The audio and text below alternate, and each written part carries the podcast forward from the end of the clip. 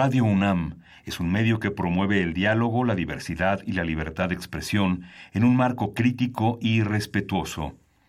Los comentarios expresados a lo largo de su programación reflejan la opinión de quien los emite, mas no de la radiodifusora.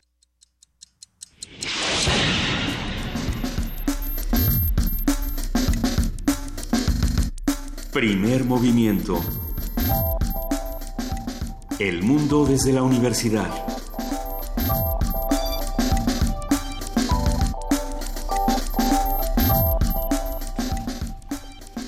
De la mañana con seis minutos. Yo soy Juana Inés de ESA. Está conmigo Miguel Ángel Quemain. ¿Cómo estás, Miguel Ángel? Buen día.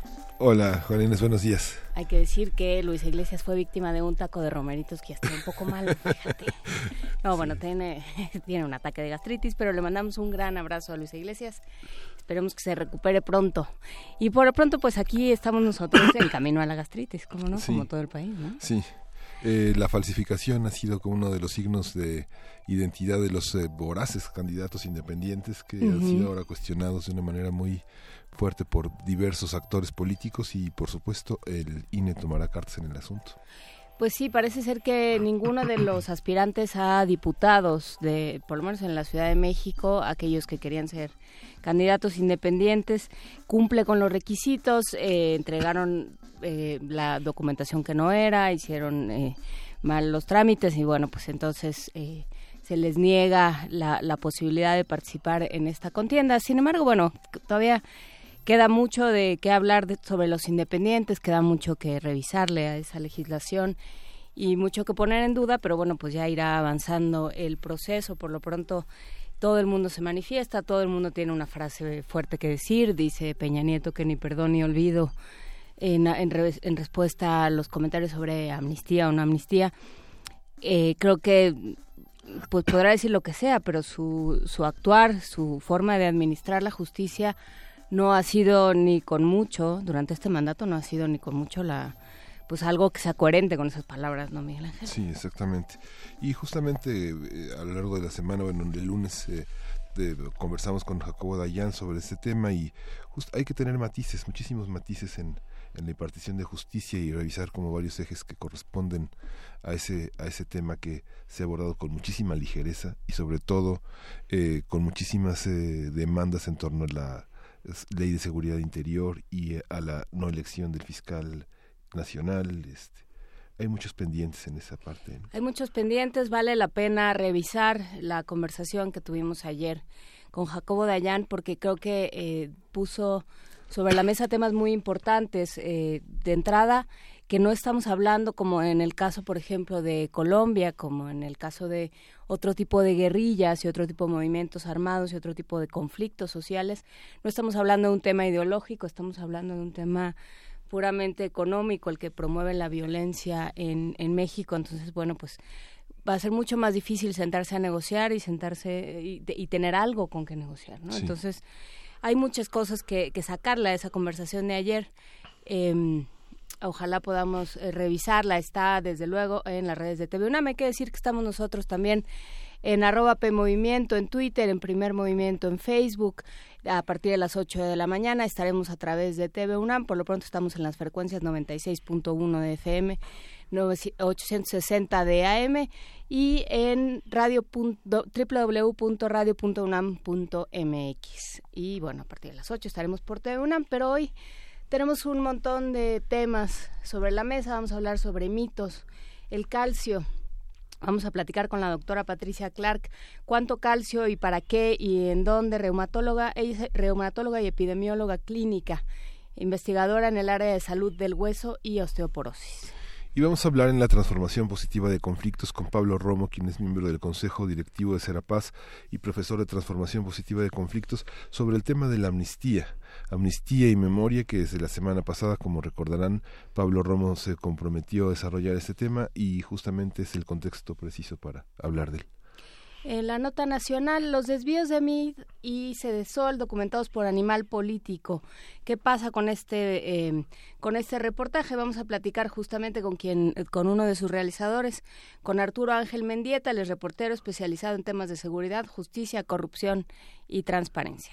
Vamos a abordar también en la nota del día el caso de Chihuahua. Tenemos el comentario de Antonio Vargas, reportero de los noticieros locales de Radio Universidad, de la Universidad Autónoma de Chihuahua, sobre este tema que hoy ocupa la página principal del gobierno de Chihuahua eh, en un yo acuso eh, incendiario de Corral. Sí, que ayer tú, tú eh, señalabas, y creo que tenía razón, que el, el, problema es mucho más enredado de lo que parece, que involucra una serie de movimientos de la Secretaría de Hacienda que no quedan del todo claras, ¿no? Sí. Pues ah, lo platicaremos. Eh, ¿La poesía necesaria te toca a ti? Me toca. ¿Ya estás listo? ya estoy listo. ¿Sí? Sí. No, no, no te creo nada. Sí. Traigo un poema de Jordi de Villalonga, un poeta catalán. Muy bien. Entonces en, unos días, en unos días se resuelve la cuestión de Cataluña de una manera importante y bueno. Pues yo creo que la cuestión de Cataluña se va a tardar un poco más en resolverse, pero sí, digamos, sí. Eh, por lo menos nominalmente se resuelve. La, la, la, mesa del día está dedicada a la ayuda internacional como una estrategia de control. Vamos a conversar con Marta Ochman, profesora de la Escuela de Gobierno y Transformación Pública del Tecnológico de Monterrey. Todo esto vamos a tener el día de hoy, pero empezamos con música, Miguel. Sí, de Gal Costa, Comunidad.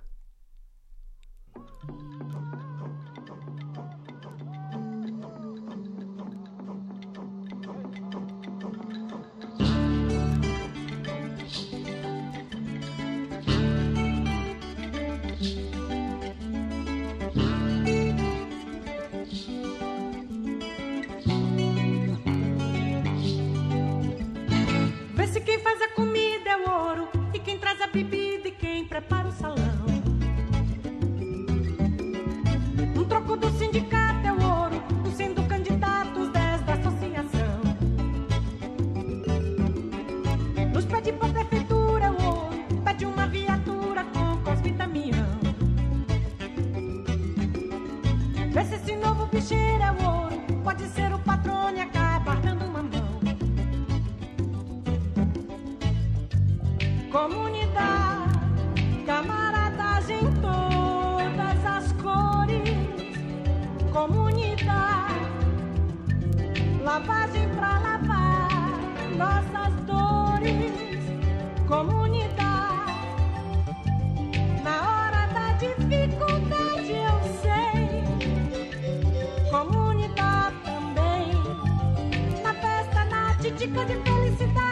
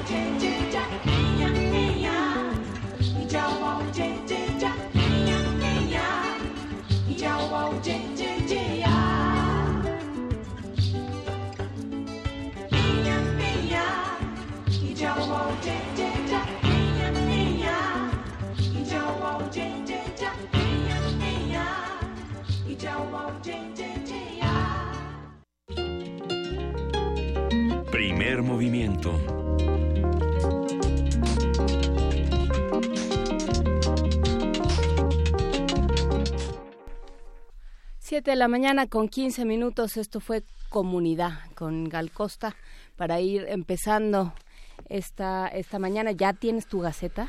Ya tengo mi gaceta y estaba muy, muy interesado en, en este nuevo número que está justamente dedicado a la biología del pensamiento, toda la cuestión de decodificación en fisiología celular, el funcionamiento de neuronas en la toma de decisiones, y es una investigación que se publicó en la revista Neurón, que es bastante interesante, todo esto bajo esta este laboratorio en el que trabaja Ranulfo Romo y que es uno es uno de los grandes eh, vínculos de la UNAM con la comunidad científica. Es un es un artículo interesante vale la pena vale la pena porque convoca a muchísimas visiones sobre este este trabajo que está en varios portales eh, internacionales y el Instituto de Fisiología Celular pues ha sido pionero desde hace pues no sé más de 30 años en Sí, este es, es muy interesante todo lo que se ha descubierto con respecto al, al cerebro y el comportamiento, como hay ciertas cosas que, que achacábamos a, a costumbres, a voluntades, a- que no sabíamos casi ni cómo llamar y que de pronto nos damos cuenta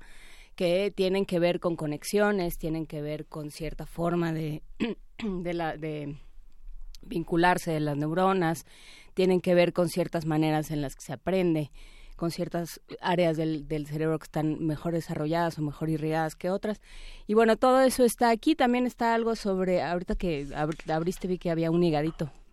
Con lo Ah, del sí. petróleo siempre hay un- algo sobre el, el petróleo. tema eh, eh, han encontrado nuevos factores también en nuestra casa de estudios eh, vinculados al hígado al hígado graso que permitirá también en- eh, tener una enorme prevención en esta en esta materia que hemos tratado aquí en el programa Ujú. justamente con Margarita esa que es una especialista eh, una, una permanente nómada en torno a los eh, congresos de hígado y que bueno es uno de los principales problemas eh, Eso es lo que va a terminar, eh, en buena medida es lo que va a terminar matándonos. El, el hígado graso, la, la esteatohepatitis no alcohólica, ¿no? sí y aquello que que eh, daña al hígado al rodearlo de grasa. Pero bueno, antes de que sigamos este, dándole vueltas a la gaceta, vamos a, a una mini producción de eh, la película Bonnie and Clyde de Arthur Penn.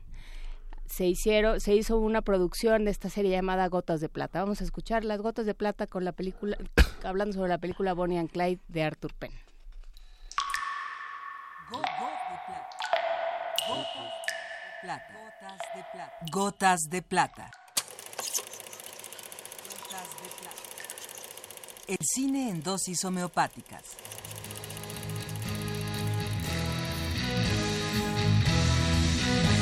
Carlos plata.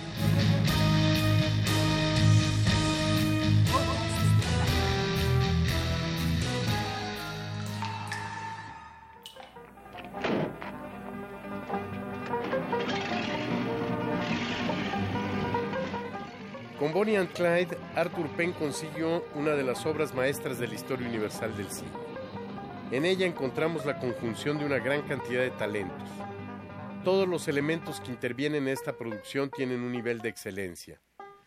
La historia es estupenda.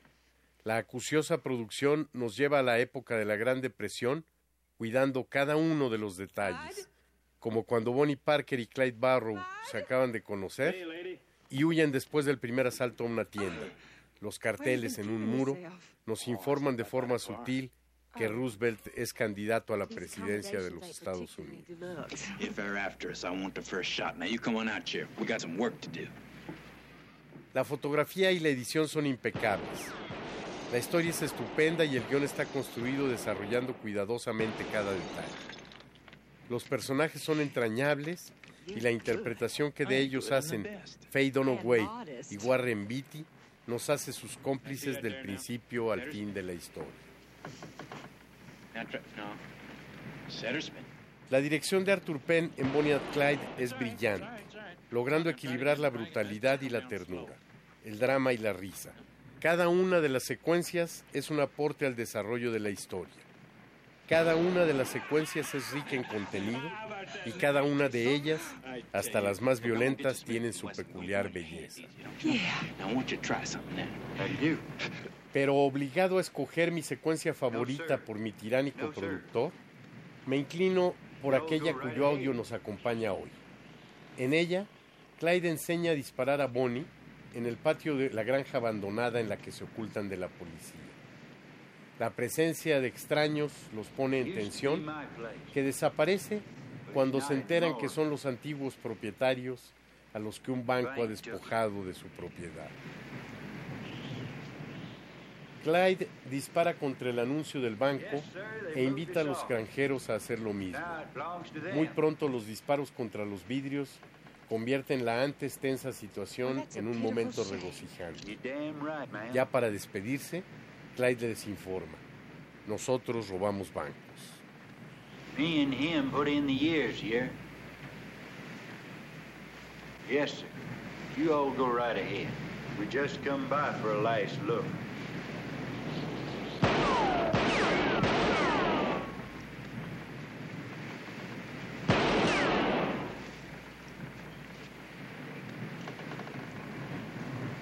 Y'all mind? Hey, Davis, come on over here.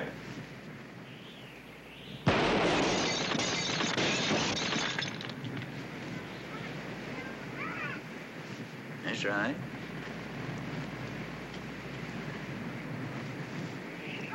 Go on.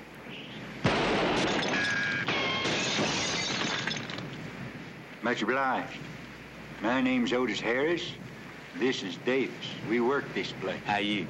This here's Miss Bonnie Parker. Glad to meet you. I'm Clyde Barrett. Clyde. We rob banks.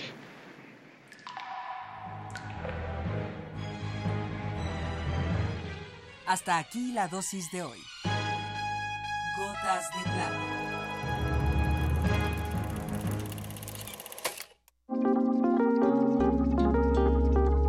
Primer movimiento. Hacemos comunidad.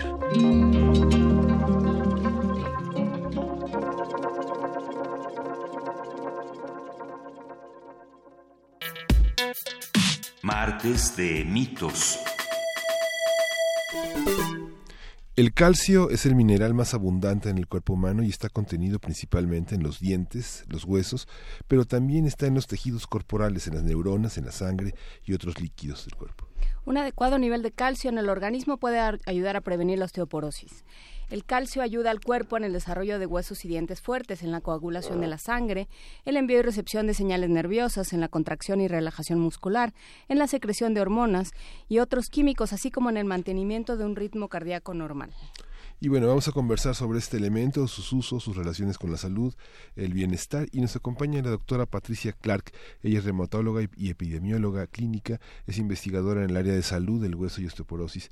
Actualmente es la jefa de la unidad de investigación de epidemiología clínica del Hospital Infantil de México Federico Gómez, donde es investigadora y coordina el área de epidemiología clínica del programa de maestrías y doctorados en ciencias médicas de la UNAM. Gracias por esta desmañanada, Muchas doctora. gracias, muy buenos días.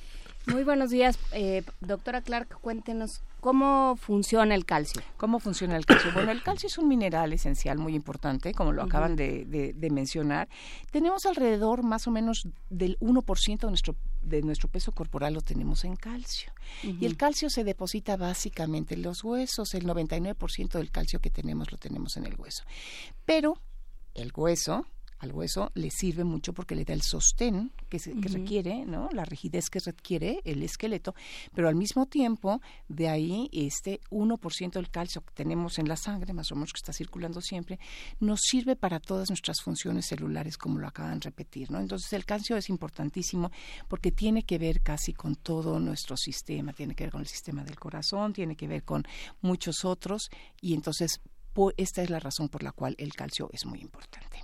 Y sin embargo, solo eh, lo vemos, digamos, de manera cotidiana, solo, solo lo relacionamos con, con los dientes y con los huesos, ¿no? Y eh, nos preocupamos por él cuando, eh, en las etapas muy tempranas de la vida, con los bebés, con este cuando salen los dientes, cuando no salen los dientes, que ese es otro problema, que cuando se está fijando y nos preocupamos al final de la vida con esos problemas de osteoporosis, ¿no? O ya hacia el final de la vida. Sí, y el calcio es importante cuidarlo durante todo el ciclo de nuestra vida. De hecho, eh, por ejemplo, eh, hay que tener mucho cuidado en el embarazo y una dieta rica en calcio para que para que haya un buen esqueleto en el bebé y la madre pues no pierda mucho calcio. Es un fenómeno natural el, embala- el embarazo, digamos, en donde tenemos un recambio importante y bueno, la madre tiene que nutrirse bien y sus, digamos, lo que requiere de calcio es un poquito más en esa etapa de la vida y en la lactancia que lo que puede requerir en otros momentos de su vida. Pero sí, y entonces eh, es muy importante, sobre todo el tercer trimestre, y si seguimos el ciclo de la vida, vemos que lo importante es en los recién nacidos, los que no son a término, los niños prematuritos, tienen su esqueleto más pequeño y con menos calcio, entonces hay que tener cuidado con esos niños. ¿Por qué? Porque ya llevan un poquito esta situación, ¿no?, de desventaja en relación a un niño que viene a término. Entonces los niños que son prematuros, pues hay que cuidar muy bien su esqueleto durante toda su vida y en el y bueno, la leche es muy importante, aunque ahora hay una gran gran, gran mito en relación a que los lácteos son malos, los lácteos producen osteoporosis, los lácteos son horribles, no hay que tomar leche. este, de- provocan toda clase de alergias. Toda clase de alergias, si somos los mamíferos los únicos que los, los humanos somos los únicos mamíferos que tomamos leche después de la lactancia, en fin, una serie de situaciones terribles que siempre vienen por moda con las nutriólogas, pero los lácteos desde luego son idealmente la fuente mayor de calcio natural y que es más fácil de absorber- porque viene en la dieta. ¿A cualquier edad? Ah, sí, a cualquier edad. Lo que pasa es que lo que sí es cierto, y lo- el auditorio lo sabe, es que nosotros tenemos en México una alta proporción de personas que tienen deficiencia, ya sea intolerancia, más bien ya sea parcial o total a la lactosa, que es una de las proteínas que vienen en la leche. Entonces, digamos que estas personas que tienen esta intolerancia a la lactosa, pues lo que deben de comprar es leche deslactosada y nos quitamos de problemas, sigue teniendo la misma cantidad de calcio.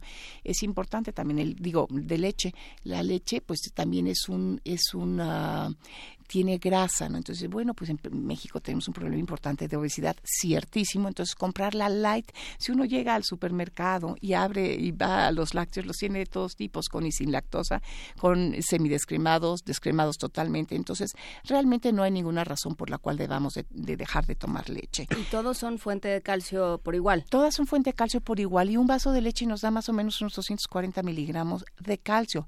Ahora hay gente que dice, "No, pues que yo ya no le entro a la leche. Bueno, que tomen yogurt y que tomen queso. Entonces esos dos también pues son fuentes ideales para tener calcio en nuestro organismo.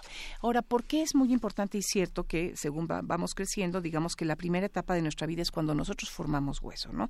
De 0 a 25 años nos dedicamos a formar nuestro esqueleto y a los, digamos, 25 años ya dejamos de formar esqueleto. Entonces, de los 25 a 50 tenemos que mantener el esqueleto que tenemos, entonces tenemos que seguir tomando una dieta rica en calcio. Y después de los 50 años, ya viene esta tercera fase en donde podemos empezar a perder calcio. ¿Por qué? Porque viene justamente este periodo de pérdidas en las mujeres, por ejemplo, por el, el evento de la menopausia, se pie- pierden rápidamente calcio de 3 a 5 años después de la menopausia porque se inhiben los estrógenos. En los hombres es, la, la curva es más suavecita, ¿no? Los hombres pierden menos, pero siguen perdiendo calcio también. Entonces a las mujeres a lo mejor las fracturas les vienen más tempranamente que a los hombres, pero los hombres también se nos fracturan por osteoporosis. Y sí, definitivamente el calcio es muy importante y es el mineral que requerimos para tener los huesos, digamos, relativamente competentes para las fracturas por fragilidad. ¿Cuáles son los mecanismos que impiden el metabolismo del calcio después de los 50 años? ¿Hay algún mecanismo, algún evento hormonal este, endocrino que, que lo impida? No, no es que lo impidan y, y realmente lo que sucede es que, por ejemplo, la absorción, hablemos un poquito de lo que es absorción de calcio. Nosotros tomamos nuestro calcio, digamos, eh, comemos eh, r- calcio, tomamos suplementos de calcio y en el intestino se absorbe. Hay dos formas de absorberse, la forma pasiva y la forma activa.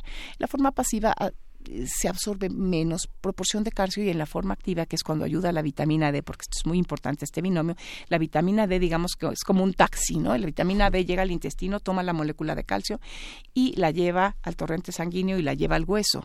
Y lo mismo cuando, por ejemplo, nosotros necesitamos en sangre calcio, llega la vitamina D, toma el calcio del hueso, lo saca y lo lleva al torrente sanguíneo. O sea, que es como un taxi la vitamina D la necesitamos. En la edad adulta, después de los 50 años, la vitamina D ya no la sintetizamos igual. La vitamina D se sintetiza a través de la piel con los rayos del sol.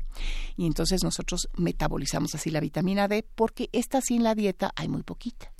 Y a los 50 años este mecanismo empieza a, a partir de los 50 años empieza a ser un poquito eh, menos eh, eficiente, ¿no?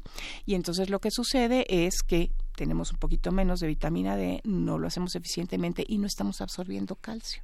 Entonces es muy importante después de los 50 años tener buenas dosis de calcio en la dieta y buenas dosis de suplementos de vitamina D, que esto nos permite entonces que el mecanismo sea eficiente y que la vitamina D transporte bien el calcio hacia nuestros huesos y hacia el torrente sanguíneo. Pero estos son mecanismos que van sucediendo con la edad, ¿no? ¿Qué factores de riesgo hay para las fracturas, para la osteoporosis? Entre ellas, primero que nada, la menopausia. La menopausia en las mujeres hace que se inhiban los estrógenos y estos mecanismos eh, definitivamente sufren con estos cambios hormonales, ¿no?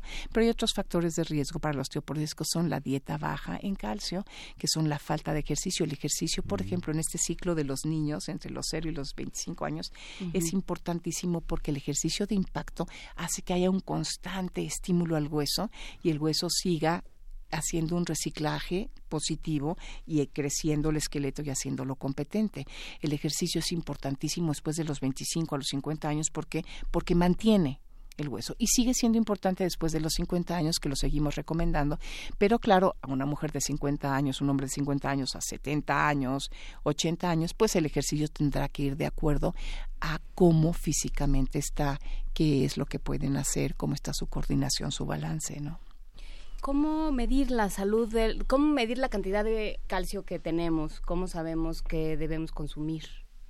Bueno, o si en nos términos- falta, o si lo estamos fijando correctamente también. No, en términos generales no nos hacemos exámenes para ver cómo anda el calcio, cómo deja andar el calcio, pero en términos generales lo que sí sabemos es cuánto calcio debemos de tomar y cuánta vitamina D, que esto es lo importante. Y varía de acuerdo a las etapas de la vida. Por ejemplo, los niños requieren de eh, los muy chiquitos 400 o 600 y luego 800 miligramos y los adolescentes 1300 al día, porque es en la adolescencia en donde más requerimos calcio para que se fijen los huesos. Y entonces digamos que en la edad adulta, de los 25 en adelante, necesitamos de 800 a 1000 miligramos y después de los 50 o 70 años podemos necesitar de 1000 a 1200 miligramos.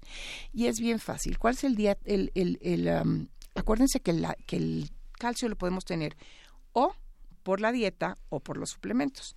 El mejor es el de la dieta. ¿Por qué? Porque es mucho más fácil de absorber, etcétera, ¿no? Pero si no tenemos suficiente en la dieta, tenemos que tomar un suplemento. Ahora, es bien importante que los suplementos, esos son, son suplementos, no es que tengamos que tomar los mil miligramos en suplementos. Tomamos 500 en la comida. Si yo tomo un vaso de leche, como les decía, y, dos pedacitos de queso, me comí una quesadilla y demás, pues ya tengo alrededor de unos 700 miligramos y entonces nada más me voy a tomar un solo suplemento de 500 miligramos, ¿sí? Nosotros en la, yo soy parte, soy miembro de la Organización Internacional de Osteoporosis y nuestra audiencia que nos está escuchando se puede meter a esta página. Tenemos una página en español de la International Osteoporosis Foundation y ahí tenemos un calculador de calcio. Entonces se meten y ya ponen su edad y demás y empiezan a llenar los alimentos. Algunos pues son, son muy nuestros y algunos porque es para todo Latinoamérica. Y entonces más o menos ya se dan cuenta cuánto es el calcio que están tomando el día y qué otras cosas pueden más tomar de calcio, ¿no? Y cuando no están tomando lo suficiente, si no están llegando a sus mil miligramos de calcio, pues inmediatamente entonces sí podemos tomar un suplemento de calcio. ¿Qué pasa con quienes eh, por, por diferentes cuestiones no consumen lácteos? Eh, por asuntos eh, vegetarianismo, veganismo, etcétera. Sí. ¿Qué pasa? Bueno, pues esos tienen desde luego deficiencias importantes y llegan a la osteoporosis y está bien descrito y existen publicaciones a- acerca de pues, la disminución en la densidad mineral ósea de estas personas que no toman suficientemente, suficiente calcio en su dieta. Desde luego hay que respetar, bueno, tanto los veganos como aquellos que por religión no ingieren lácteos, pero entonces ellos ellos sí tienen que tomar suplementos y dieta rica en otros vegetales que tengan calcio ¿Cómo cuál? como por el amaranto, las alegrías y demás tienen un gran contenido en calcio, los vegetales verdes tienen un gran contenido en calcio. Yo les puedo hacer llegar una lista completa de vegetales y de lácteos, cuántos miligramos tiene cada uno y cualquiera de su auditorio, si se los pide, se, lo- se los mandan por correo electrónico y así más o menos se enteran cuál es la cantidad de calcio de los vegetales, cuáles tienen más, cuáles tienen menos. Pero sí es muy importante que tengan suficiente calcio. Las mujeres, por ejemplo, que son veganas, que no toman lácteos y que están embarazadas, ojo, mucho cuidado porque entonces están haciendo niños que no tienen un esqueleto competente desde muy chiquitos y eso pues se lleva a través de la vida. Entonces sí tienen que fijarse en tener de su dieta, de cualquier tipo que sea, lo, el suficiente aporte de calcio. Una mujer embarazada tiene que estar tomando 1.200 miligramos diarios de calcio. Hay una, hay una parte en los neurotransmisores que, bueno, los procesos son calcio, cloro, sodio. Eh, hay una deficiencia en el intercambio neuronal de calcio que modifica el carácter, que influye en esos procesos. Del carácter, no, no, no, no está descrito, ¿eh? No necesariamente.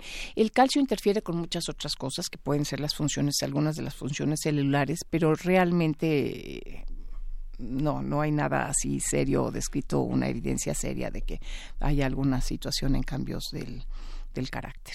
¿Qué pasa cuando hay demasiado? ¿Se puede tener un exceso de calcio? Se puede tener un exceso de calcio si toman, si toman mucho calcio y además se suplementan, pues entonces pueden tener un exceso de calcio y ojos y agua, porque esto no es bueno, hacemos funcionar más un poquito los riñones y pueden tener pero ojo, porque de pronto he escuchado en la radio algunas cosas como aquellos que toman suplemento de calcio, el 80% hacen piedras renales. No, no es cierto.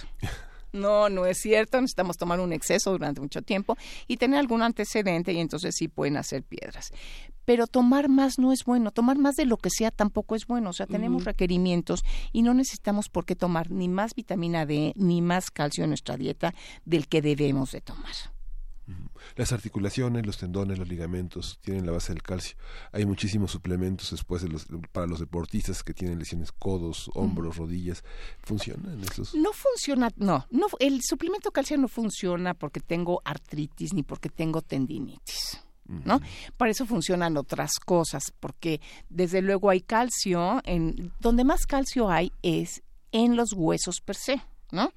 En las tendones, en este tipo de estructuras tenemos más, por ejemplo, colágena, proteína que es blanda, que se moviliza, y algunos, bueno, tenemos pocos minerales, pero realmente no es, eh, por ejemplo, el cojinete de las articulaciones ni los tendones, no tiene, se, se llegan a calcificar, eso sí es cierto, con el tiempo y con las lesiones, pero no, no son ricos en calcio estos, estos elementos. Y no cuerpo. responden a una ingesta Y excesiva no de calcio. responden tampoco una, a una ingesta excesiva de calcio, ¿no? A ver, eh, tenemos un par de preguntas. Eh, Mayra Elizondo pre- pregunta, me tengo que hacer una densitometría ósea que me pidió mi internista. ¿Qué mide y quién debe hacérsela? Ah, bueno, ahí les voy.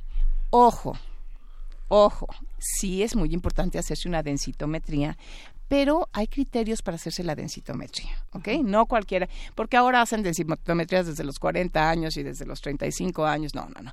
Eh, las indicaciones claras, tanto la Asociación Mexicana de Metabolismo Óseo, así como las, las guías internacionales nos dicen, algunas que no debe de hacerse antes de los 60 o 65 años, la primera densitometría, si no se tienen factores de riesgo. Entonces, si tenemos factores de riesgo, se puede hacer antes. Si no hay factores de riesgo, se hace a los 60 años. Eh, ¿Cuáles son los factores de riesgo? Madre o padre que hayan tenido una fractura de cadera. Ese es un factor de riesgo importante. Una menopausia precoz, menopausia antes de los 40 años por cualquier razón, quirúrgica o natural. ¿No?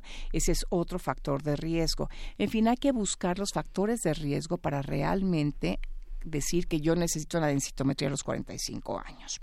Ahora, ¿qué nos mide? Nos mide casualmente la cantidad de mineral óseo que tenemos en el cuerpo. Y en 1994 la clasificación de la Organización Mundial de la Salud para la osteoporosis se basó en los criterios de la densitometría. Cualquier mujer o hombre que tenga menos de menos 2.5 desviaciones estándar por debajo de los referentes normales tiene osteoporosis. ¿Esto qué quiere decir? ¿Quiénes son los referentes normales? Nuestra población entre 20, 35 o 40 años que no tienen osteoporosis se toma como referente. Si nosotros tenemos menos de menos 2.5 desviación estándar, estamos ya en el rango de osteoporosis y nuestra, eh, ¿cómo se llama? Eh, probabilidad de tener una fractura por fragilidad es enorme. Pero ojo, entonces los médicos dijeron, bueno, pues a las que hay que tratar, todas necesitan densitometría y a las que hay que tratar son las que tienen menos 2.5. Ojo, no, porque todas las mujeres que tienen factores de riesgo, hoy por hoy tenemos que valorar los factores de riesgo junto con la densitometría y podemos sacar, tenemos un, un, instrumento calibrado de la Organización Mundial de la Salud en México que se llama FRAX, que también tenemos nuestros umbrales para la intervención o la no intervención. Están publicados en diciembre del año pasado en la Gaceta Médica por nuestro grupo y eh, entonces si usan este calibrador y ven los factores de riesgo que son el ser mujer, si hay fractura previa, antecedente de fractura previa, antecedente de una fractura por fragilidad en padre o madre, eh, si tiene una menopausia precoz, en fin, son siete factores clínicos muy sencillos, si tienen artritis reumatoide, si han tomado esteroides por tres meses o más. Con estos factores, más, la, más el resultado de la densitometría, podemos saber realmente cuál es el, la probabilidad de riesgo de tener una fractura. Entonces, ojo, sí es muy importante hacer la densitometría, pero hágansela cuando ya la necesitan. ¿El consumo de esteroides modifica la, la Sí, no, no, los esteroides ahí, está muy bien descrita y es muy importante la, la, osteoporosis secundaria esteroides. Es, digamos que la primera, casi la primera causa de eh, eh, osteoporosis secundaria es por esteroides, que en nuestro país además muchas veces se abusa. Mujeres que no los requieren porque tienen osteoartritis o dolores articulares toman medicamentos que tienen este, esteroides por meses, por ejemplo. ¿No? Entonces, sabemos que eh, alrededor de 5 miligramos, 5 a 7.5 miligramos, por más de tres meses ya le pegó a nuestro hueso. El alcohol le pega al hueso directamente.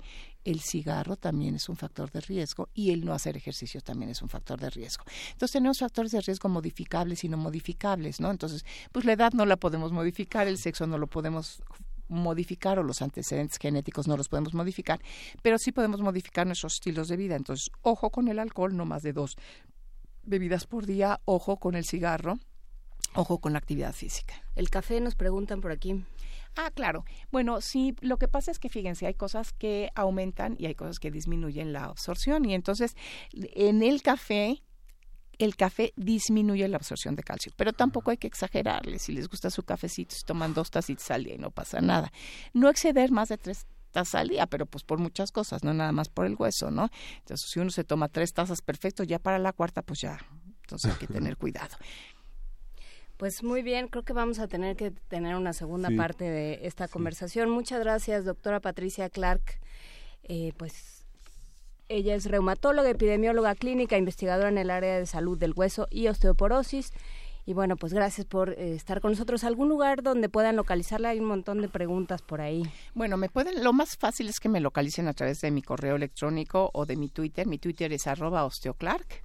Perfecto. Y mi, y mi correo electrónico es también osteoclark arroba gmail.com. Ahí es muy fácil. Yo estoy en el hospital de este Federico Gómez, ahí también me pueden encontrar en el teléfono del hospital, en la, piden la extensión de la unidad de epidemiología clínica y ahí pueden encontrarme. Muchísimas gracias, doctora Patricia Clark, y ya queda hecha la invitación a comunicarse a Osteo Clark y hacer todas las preguntas que tienen. Uh -huh. Muchas gracias. Vamos a vamos vamos con música, vamos a escuchar la sonata número 6 de Niccolo Paganini.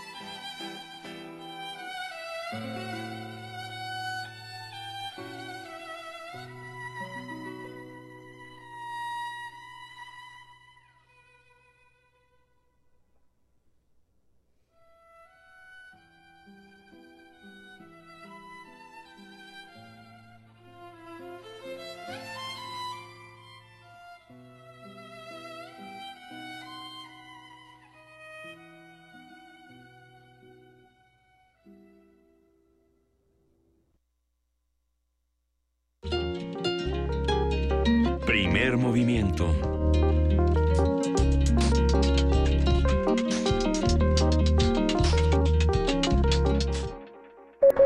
Transformación de conflictos. Siete de la mañana, 46 minutos y ya está con nosotros en la línea Pablo Romo eh, para hablar de transformación de conflictos y específicamente de amnistía. ¿Cómo estás, ¿Qué Pablo? tal? ¿Cómo están? ¿Cómo Muy bien, muchas gracias. Qué bien. Pues mira, el día de hoy vamos a continuar la reflexión sobre el tema de la amnistía, el indulto, el perdón, el olvido, en orden a la pregunta que nos hacía Miguel Ángel hace ocho días justamente que estábamos iniciando el año con deseos de paz y de prosperidad, eh, pues ahora eh, un tema fundamental este, en todo proceso de paz eh, es eh, el tema de cómo procesar a los criminales. Y la pregunta fundamental en- al final de todas las guerras en todas partes del mundo ha sido, ¿y ahora qué hacemos con eh, todos los criminales? Todos aquellos que cometieron eh, algún crimen. Y esto se hace la pregunta en la Segunda Guerra Mundial, al fin de las, de las masacres horrendas en, en Ruanda, ahora al fin de la guerra eh, de las movilizaciones de las FARC en eh, Colombia y en los pactos de paz de Guatemala, cuando terminan lo- eh, las confrontaciones armadas, cuando los ejércitos se retiran a sus cuarteles y cuando se trata de buscar un proceso de normalización o de, del inicio de paz, la pregunta fundamental es ¿qué, qué hacemos con los criminales? ¿Qué hacemos con aquellos que han cometido eh, algún tipo de delito? Y entonces las respuestas han sido muy variadas. Fundamentalmente se exonera de, de la responsabilidad o de los procesos a los delincuentes que han cometido pequeños eh, eh, crímenes o eh, relativamente pequeñas em, em, acciones eh, delictivas y se procura eh, generar acciones ejemplares con eh, los grandes criminales, con los eh, directores de los centros de de los campos de concentración, por ejemplo, en la Segunda Guerra Mundial, eh, y no con el celador pequeño que estaba cuidando la puerta de la entrada. Eh, y, y ciertamente la pregunta era, bueno, este, ¿y por qué no a todos? Y la respuesta es muy sencilla, porque la capacidad para procesar a todos es, este, es imposible. Eh, la movilización que hubo en la Segunda Guerra Mundial de, de jóvenes, eh, hombres y mujeres que participaron de alguna manera en, eh, en la guerra, este, era imposible procesarlos, sobre todo, evidentemente, a quienes pierden eran a los que iban a procesar, los que ganan estaban defendiendo su patria. En el caso de, de Ruanda, por ejemplo, y los procesos eh, para eh, generar eh, justicia, digámoslo así, el clamor por la justicia después de las movilizaciones, este fue y ha sido y sigue siendo todavía un, eh, un gran problema. Y ellos inventaron un sistema que se llama el sistema de, la, de Gachaza, que son las comunidades a nivel nacional eligen jueces locales, pequeños, que se encargan de procesar con sospechosos de cometer algún tipo de, de acción o haber participado de alguna manera en, eh, en genocidios, en el genocidio mayor, ¿no? Y eh, estos tribunales eh, son comunitarios, son provisionales y en muchas ocasiones este pues reflejan un poco una intentan eh, eh, recuperar las tradiciones eh, locales de, de reconciliación de perdón de de, de- que están juzgando normalmente a familiares al tío al padrino a la familia eh, del vecino etcétera. Y bueno se presta mucho también para las rencillas y se presta mucho para expresar rencores y que no se procesan del todo adecuadamente bajo otros sistemas en Ruanda se han procesado alrededor de un millón doscientos mil eh, eh, personas que han sido enjuiciadas en estos tribunales, en estos tribunales comunitarios. Y es interesante, pero del, no es eh, em, no es eh, a veces tan adecuado porque reproducen lo que culturalmente tienen los sistemas patriarcales, los sistemas de venganzas y, y muchas veces em, no se no se alcanza el objetivo pleno de em, de una reconciliación en búsqueda de un nuevo tejido social. En eh, Colombia, hace un año y medio, se proclamó eh, un, un, decreto eh, nuevo para eh, la amnistía a todos los combatientes de las FARC. Y la pregunta fundamental era para las víctimas cómo, cómo procesar este, este tipo de acciones. Entonces es gradual y es eh, diferenciado.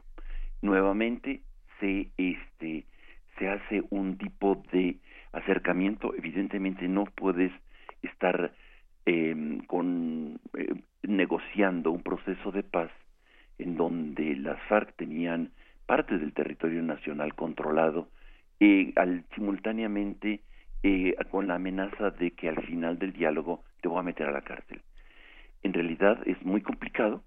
Eh, los, lo que estaban haciendo las FARC era eh, creían eh, que en la conciencia de muchos, de la mayoría de ellos, estaban eh, construyendo una nueva patria, un nuevo sentido de, de la vida de Colombia y este y estaban haciendo un bien a la nación tratando de este y, a la población en general tratando de hacer una revolución en orden a un cambio de sistema. Este y por el otro lado los militares eh, digamos salvo aquellas cuestiones que encontrábamos de falsos positivos y trampas que se hacían estaban tratando también de defender desde el otro lado a la patria de una agresión interna. En realidad es muy complicado el momento de, de, la toma de decisiones para una amnistía, pero invariablemente al final vamos a encontrar esto. Cierto, los que, los que tienen que decir cómo generar los procesos son las víctimas, los familiares de las víctimas, que tienen que de, de alguna manera procesar esto a través de un, de un sistema que le llaman, eh, sobre todo en los estándares internacionales de los últimos 20, 25 años, eh, lo que le llaman la justicia transicional. Es decir, se trata de conocer la verdad, no se trata de olvidar. Se trata de conocer la verdad, se trata de generar un proceso de reparación adecuado, se trata de garantizar la no repetición de los actos, de no, de no fomentar la impunidad, y se trata también de generar en proceso este un proceso de justicia en el caso de grandes crímenes o sea de, de homicidios de, de, asesinatos de, de, gran magnitud. La verdad eh, eh, es un, un procedimiento que se trata de a través de las comisiones de la verdad. Lo hemos hablado ya varias veces aquí y creo que es dentro de ese contexto donde está eh, necesariamente se tiene que conocer o judicialmente o a través de una comisión que no tiene carácter vinculante pero que genera un proceso. Y que por ejemplo en el caso de México pues eh, la administración de Fox no permitió que se publicara eh, los resultados de la FEMOSP. Eh, hay que recordar aquella comisión que se hizo para conocer los crímenes eh, de los años de la guerra sucia de los sesentas y setentas lo mismo en el asunto de la de la reparación hay que, hay que tener muy en cuenta que la, la reparación incluye una restitución frente al daño, uh -huh. una compensación, una satisfacción de parte de la persona que ha sido afectada, una indemnización, es decir, un pago por este, los daños ocasionados y, y sobre todo en, a lo largo del tiempo, y una rehabilitación, eh, es decir, este, recuperar la, eh, la posición en la que se encontraban socialmente, sobre todo cuando se le difama a alguien, eh, se le criminaliza, etcétera. en las garantías de no repetición es importante el eh, desmantelamiento de los aparatos criminales. es decir, la persecución de los criminales de alto impacto y reformas institucionales, generar leyes, eh, generar eh, políticas públicas que garanticen que no se repite eh, la acción.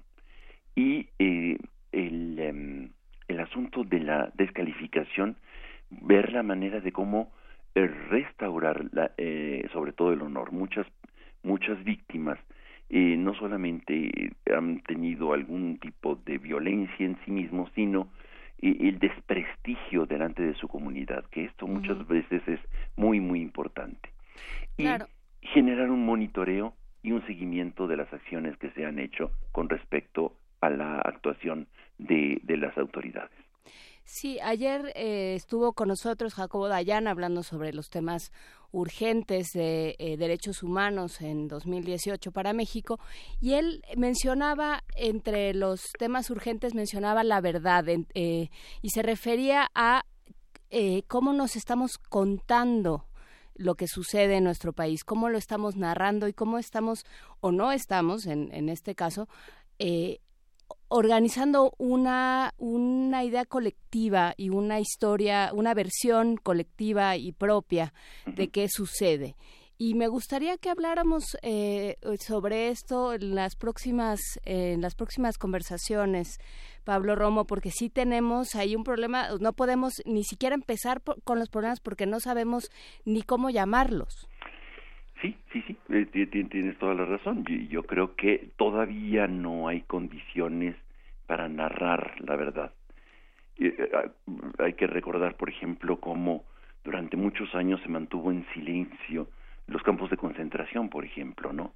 Las víctimas no podían pronunciarlo y se, se, se narraba poco este, estos, estos grandes crímenes. Como por ejemplo, todavía hoy no podemos narrar el horno crematorio en Piedras Negras. O sea, no podemos hablar de este tema abiertamente porque eh, eh, no se conoce del todo y por otra parte hay mucho miedo todavía de narrar los, este, la verdad de lo que sucedió, por ejemplo, en esa cárcel controlada por el, eh, el cártel del, de los Zetas con el Golfo y con un gobierno que sigue todavía en el poder. Entonces, es difícil hacer una narrativa aún de la verdad mientras eh, no haya condiciones de garantía para poder eh, hablar de ella.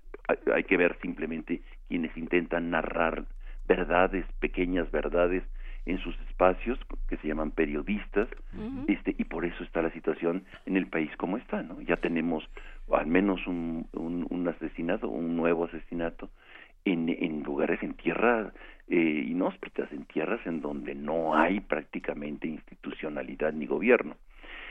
Eh, eh, eh, me parece que es importante, me parece que es fundamental hacer una, un- una discusión sobre cómo construir la narrativa de la verdad, de lo que ha sucedido, este, quizá este, mucho más em, desde la narración de las propias víctimas, que- que es el, digamos, la hermenéutica desde la cual hay que iniciar nuestro nuestro discurso y eh, pero también ver los contextos en los cuales de qué sirve contar la verdad hoy todavía cuando el sistema judicial este y el sistema de procuración de justicia están descabezados y no tienen fuerza. Me gustaría mucho quizá para la próxima este eh, también la verdad pero también el sistema de justicia en el país y sobre todo de cara a un informe que recomiendo ampliamente al auditorio que conozca, que es el informe que está a punto de salir. Eh, Tengo en- en- delante de mis ojos el del 2016, está a punto de salir el 2017, que se llama el, eh, el World Justice Project. Es un eh, el, el- el proyecto de justicia mundial. Perfecto, pues lo, lo platicamos la semana que entra. Te agradecemos muchísimo esta conversación, como todas las semanas, Pablo Romo, y que estés muy bien. Muchísimas gracias. Hasta luego.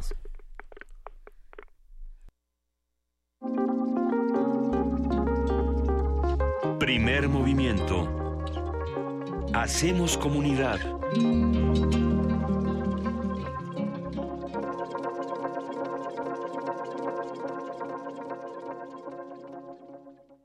Escuchas? ¿Estás ahí? Soy México, tierra generosa con gran historia, tierra de gigantes y guerreras. Hace tiempo quería hablar contigo, decirte que algunos me quieren ver de rodillas. Por eso necesito de ti, de tu espíritu de lucha, de tu rebeldía. Te hablo a ti, al atrevido, al soñador, al que se esfuerza todos los días. Llévame hacia adelante, solo lo puedo hacer contigo. Marca la diferencia. Por eso necesito de ti, PRD. En 20 años los servicios han empeorado. Antes la seguridad nunca fue un problema. El gobierno no le ha invertido al transporte público. En los últimos seis meses, cuatro asaltos al puesto. Se os ve cómo están las calles. El tráfico ha empeorado horrible. En los últimos 20 años, todo cambió. Yo siento lo mismo que tú. Ya basta. Es hora de que esta ciudad grande se convierta en una gran ciudad. Soy Miquel Arriola y si ustedes quieren, yo puedo. Si nosotros queremos, Miquel puede. Mensaje dirigido a los integrantes de la Convención de Delegados del PRI. Habla Ricardo Anaya. Es momento de dar un paso al frente. Es momento de un proyecto que no vea la autocrítica como una debilidad, sino como un camino para mejorar. En este frente no vamos a defender lo indefendible y no vamos a permitir que en México siga gobernando la corrupción. En este frente estamos quienes queremos un cambio profundo. Es momento de hacer lo correcto. Es por México. Ricardo Anaya, precandidato a presidente de México. PAN, el cambio inteligente. Mensaje dirigido a militantes del PAN. Toma tu mochila de viaje y tu radio. Aquí está tu boleto a la expedición por la música del mundo. Mundofonías. Un recorrido por los ritmos de todo el planeta con la guía de Juan Antonio Vázquez y Araceli Zigane. Sábado 6 de la tarde por el 96.1 de FM. Radio UNAM. Experiencia sonora. En 20 años los servicios han empeorado. Antes la seguridad nunca fue un problema. El gobierno no le ha invertido al transporte público. En los últimos seis meses, cuatro asaltos al puesto. Se os ve cómo están las calles. El tráfico ha empeorado horrible. En los últimos 20 años, todo cambió. Yo siento lo mismo que tú. Ya basta. Es hora de que esta ciudad grande se convierta en una gran ciudad. Soy Miquel Arriola y si ustedes quieren, yo puedo. Si nosotros queremos, Miquel puede. Mensaje dirigido a los integrantes de la Convención de Delegados del PRI. Se equivocan los que piensan que con discursos mueven a México. Los que movemos a México somos los ciudadanos, los que sabemos que el esfuerzo es el mejor homenaje para los nuestros, los que llevamos a México en el rostro con orgullo. Hemos ido ganando fuerzas, tomando terreno. Nuestra participación es la solución. Atreverse el progreso, nuestra decisión. Estamos listos, estamos haciendo la diferencia. El cambio es tuyo, es contigo. Atrévete. PRD. Durante años hemos trabajado en proteger el medio ambiente y lograr nuestras propuestas. Entendimos que protegiendo solo el medio ambiente, la otra mitad, la de tus necesidades básicas como tu economía y seguridad, requieren de mayor atención y mejores resultados. Soy José Antonio Amid, precandidato del Partido Verde a la presidencia. Soy un ciudadano sin militancia política y un servidor público con experiencia. Militantes verdes, apóyenme la votación interna y cuidemos juntos el ambiente entero de nuestro país. Partido Verde. Dirigido a los tres tipos de afiliados del Partido Verde Ecologista de México e integrantes de su Consejo Político Nacional. En la UNAM se escriben historias de éxito. En Fundación UNAM hacemos que estas historias sean posibles, ya que becamos anualmente a más de 68 mil universitarios. Súmate 5340-0904 o en www.funam.mx. Contigo hacemos posible lo imposible. La revista de la universidad en radio. Te invitamos a escuchar esta serie, donde cada mes diferentes personalidades se darán cita para dialogar sobre los conceptos a los que se enfrenta día con día el ser humano. Música, extinción, revolución, palabras. Cada tema será abordado desde la visión de nuestro invitado semanal. Dialoga con nosotros todos los jueves a las 16 horas por el 96.1 de FM, en el papel, en la pantalla, en las ondas y en la web. La revista de la universidad abre el diálogo en Radio UNAM. Experiencia sonora.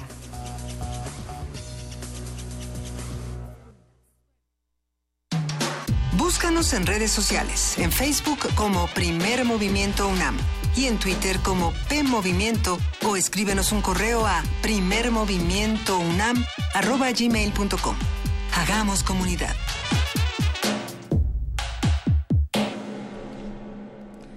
8 de la mañana con 6 minutos y ya estamos aquí, eh, no solo a través de las frecuencias radiofónicas 96.1 FM, 860 de AM, sino también a través de TV UNAM. Eh, buenos días a todos. Luisa Iglesias, eh, insisto, se comió un taco de romeritos más de la cuenta y tiene una gastritis terrible. Le mandamos un gran abrazo a Luisa Iglesias y estamos aquí Juana Inés de Esa y Miguel Ángel Quemain. Hola, buenos días, Buenos días a todos nuestros radioescuchas y buenos días nuevamente también a nuestros radioescuchas y a los televidentes de Radio UNAM. Gracias por estar con nosotros. Ahora, como, como podrán ver quienes nos ven por televisión, tenemos unos nuevos audífonos y entonces yo siento que estoy como dentro de una cubeta, ¿tú no? Sí, sí. Es un poco extraña la sensación, pero bueno. Pero bueno, por lo pronto, eh, vámonos con música. Ya la nota. Sí. Primer movimiento.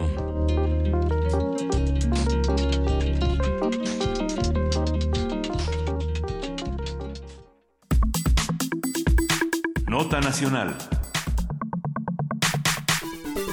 El año pasado, el portal de noticias Animal Político publicó La estafa maestra, una minuciosa investigación en la que reveló el supuesto mal manejo de aproximadamente 540 millones de pesos en la Secretaría de Desarrollo Social durante las gestiones de Rosario Robles y de José Antonio Mid.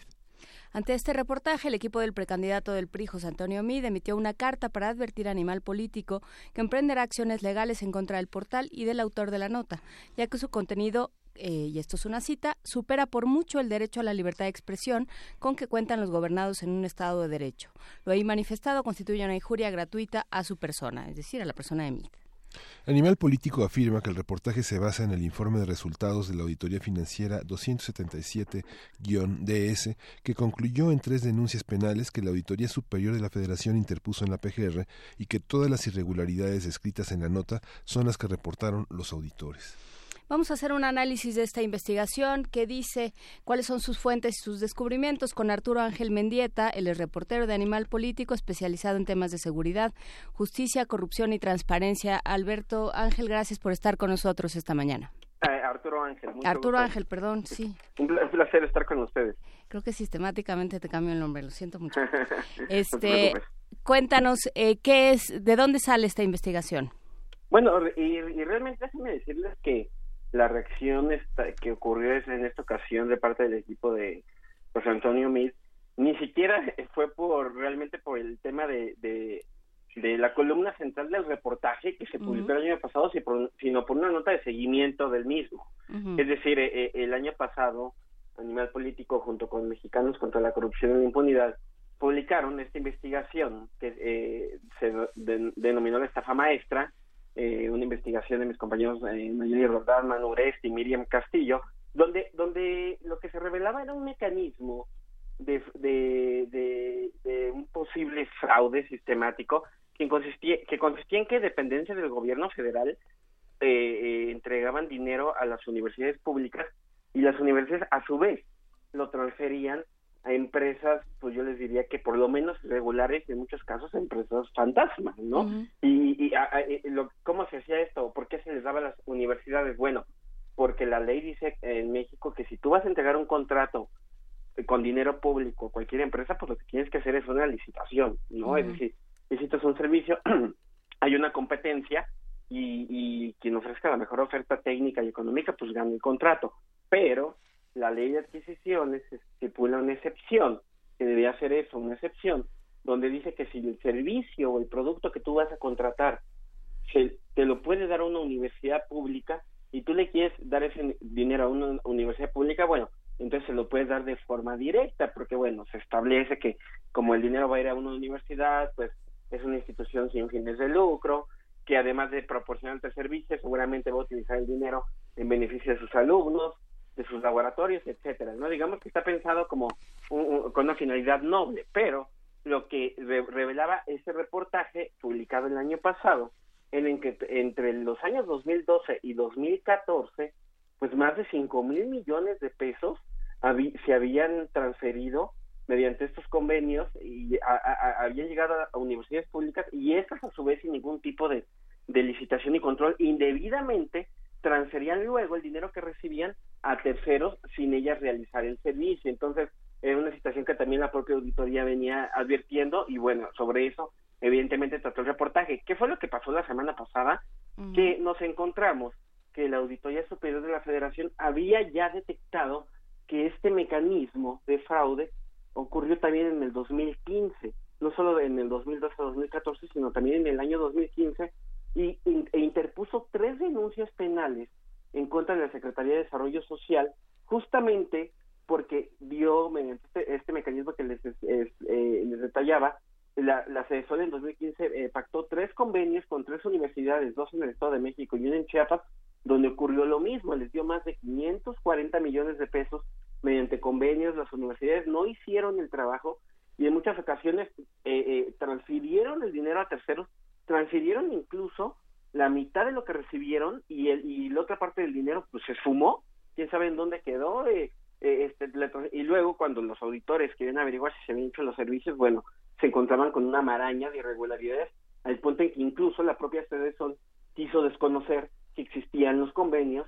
Cuando cuando los auditores encontraron los convenios en en la en, una universidad y cuando se había transferido el dinero. Entonces qué decía la nota pues eso y la nota decía que el del 2015 los titulares de Sede Sol habían sido tanto Rosario Robles como José Antonio Amid y que la vigencia de estos convenios había abarcado el periodo de ambos en el 2015. Entonces, esa nota de seguimiento, basada en, una en denuncias de la auditoría ante la PGR, fue la que ocasionó todo lo que ustedes ya, ya, ya comentaron y conocemos hasta ahora. Pero esto está documentado por la auditoría.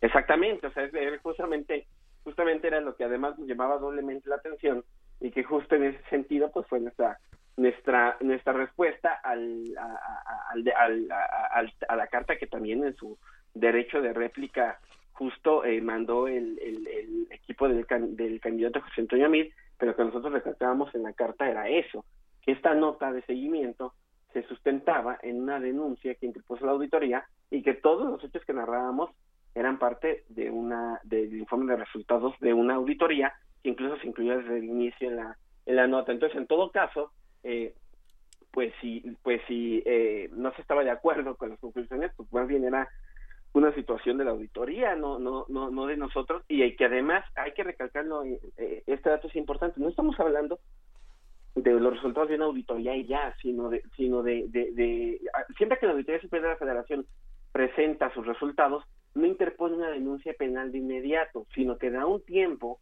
que los auditores consideran para que, por ejemplo, una dependencia, en este caso la sede Sol, o las, y junto con las universidades pudieran justificar o explicar en dónde quedó parte del dinero que no aparece, por qué se hizo esto así, por qué estos documentos eh, tienen estas anomalías, eh, en fin, ¿no?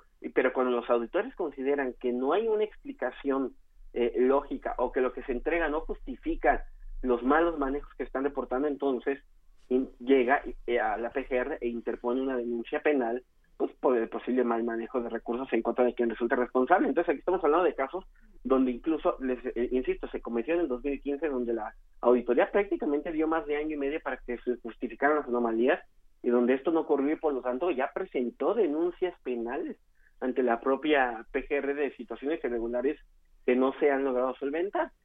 Entonces el, tema es ese, ¿no? Son resultados de una auditoría y bueno, pues eh, en todo caso eh, la observación tendría que haber sido con ellos y lo que nosotros afirmamos en la nota y creo que es cierto totalmente y eso no, no, o sea, no se puede decir que no es así, es que en 2015 los titulares de CESOL fueron, insisto, Rosario Robles y José Antonio Mir y ese fue el periodo que abarcó los convenios irregulares.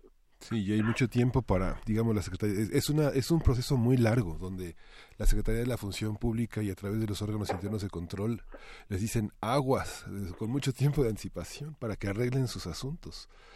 Y, y, las penas son amonestaciones internas y luego públicas a los funcionarios sin castigo, pero ya cuando llega a este nivel es porque realmente se lo, se lo, se lo llevaron. Exactamente, porque muchas veces lo que ocurre es que todo termina en sanciones administrativas, en amonestaciones, como bien mencionan, porque, bueno, a ver, un hecho común que sucedía, ¿no? Porque pasa que se utiliza dinero, esto pasa un poco más en, en gobiernos estatales, pero también en, independencias federales, se usa dinero etiquetado por una cosa en otra, y luego, este, pues, los, es evidentemente, pues, es hasta un delito, los auditores hacen esa observación, pero las dependencias muchas veces o los gobiernos justifican, no, es que fíjate que el dinero este pues tenía tal urgencia, lo gasté aquí, pero aquí está el comprobante en que lo gasté y aquí está de vuelta, etcétera. Entonces, muchas veces el tema acaba pues, justamente en recomendaciones, en amonestaciones o en procesos de sanción administrativa, pero cuando de plano hay una irregularidad que no se logra justificar, es cuando los resultados de esa auditoría se transforman en una denuncia penal, que es una situación ya ya ya de otro de, otro orden, ¿no? Y, y, la verdad es que estas últimas tres denuncias eh, eh, que se presentaban en contra de Cedesol por estos eh, convenios de 2015, pues con ellas ya suman 19 las denuncias penales que la Auditoría Superior de la Federación ha interpuesto ante la PGR por este mecanismo de dinero que llega a una independencia federal, se va a una universidad y la universidad lo transfiere o, a, un tercero y donde eh, o desaparece parte de la lana o simplemente no se hace lo que se tuvo que haber hecho como servicio eh, contratado. ¿no? Entonces ya van 19 denuncias penales en contra de una decena de dependencias del gobierno federal y es un mecanismo que justamente en Animal Político y en Mexicanos contra la Corrupción denominamos de estafa maestra y que hoy es motivo pues ya de casi dos decenas de, de, denuncias y por lo tanto de carpetas de investigación que están en curso. Sí, eh, lo que pasa es que, eh, digamos, en este año parece que el periodismo y la política corren en dos, eh, en, pistas distintas, ¿no? Por un lado, lo que nosotros llamamos eh, acceso a la verdad y derecho a la verdad eh, desde el punto de vista político se llama proselitismo, se llama guerra sucia, se llama guerra de lodo. Y es, como periodista es un momento complicado este, Arturo Ángel.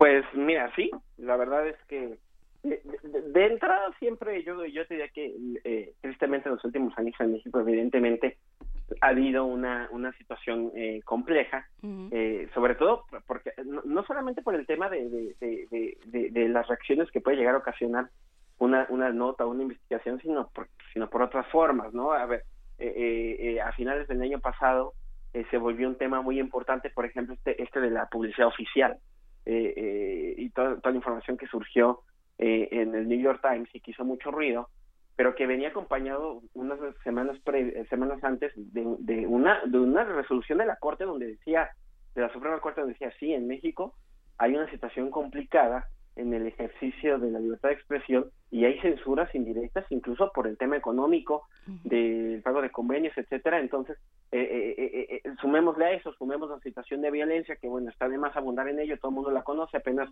hace unos días de nuevo fue asesinado otro periodista en el estado de Tamaulipas y, bueno, tenemos evidentemente un panorama complicado y que, y que además se vuelve más áspero eh, evidentemente en un proceso electoral. Sin embargo, pues yo les diría que también el, eh, eh, el, el, luego los contextos, contextos electorales pues otorgan mayor resonancia ¿no? a ciertas notas o, o investigaciones, de ahí a que evidentemente, y como ocurre siempre, pues es nuestra obligación presentar información bien documentada pero que también se vale, yo creo, hacerlo en estos meses donde hay todo, todos los ojos y todas las, las, mentes están puestas en el proceso y donde muchas veces también tiene un impacto mucho mayor este tipo de información que no lo tendría en otra situación esta declaración, esta estrategia de comunicación de MID al, eh, en los discursos eh, de, hace unos días, ayer, eh, de, considerar a Duarte como un traidor del PRI, eso permite colocar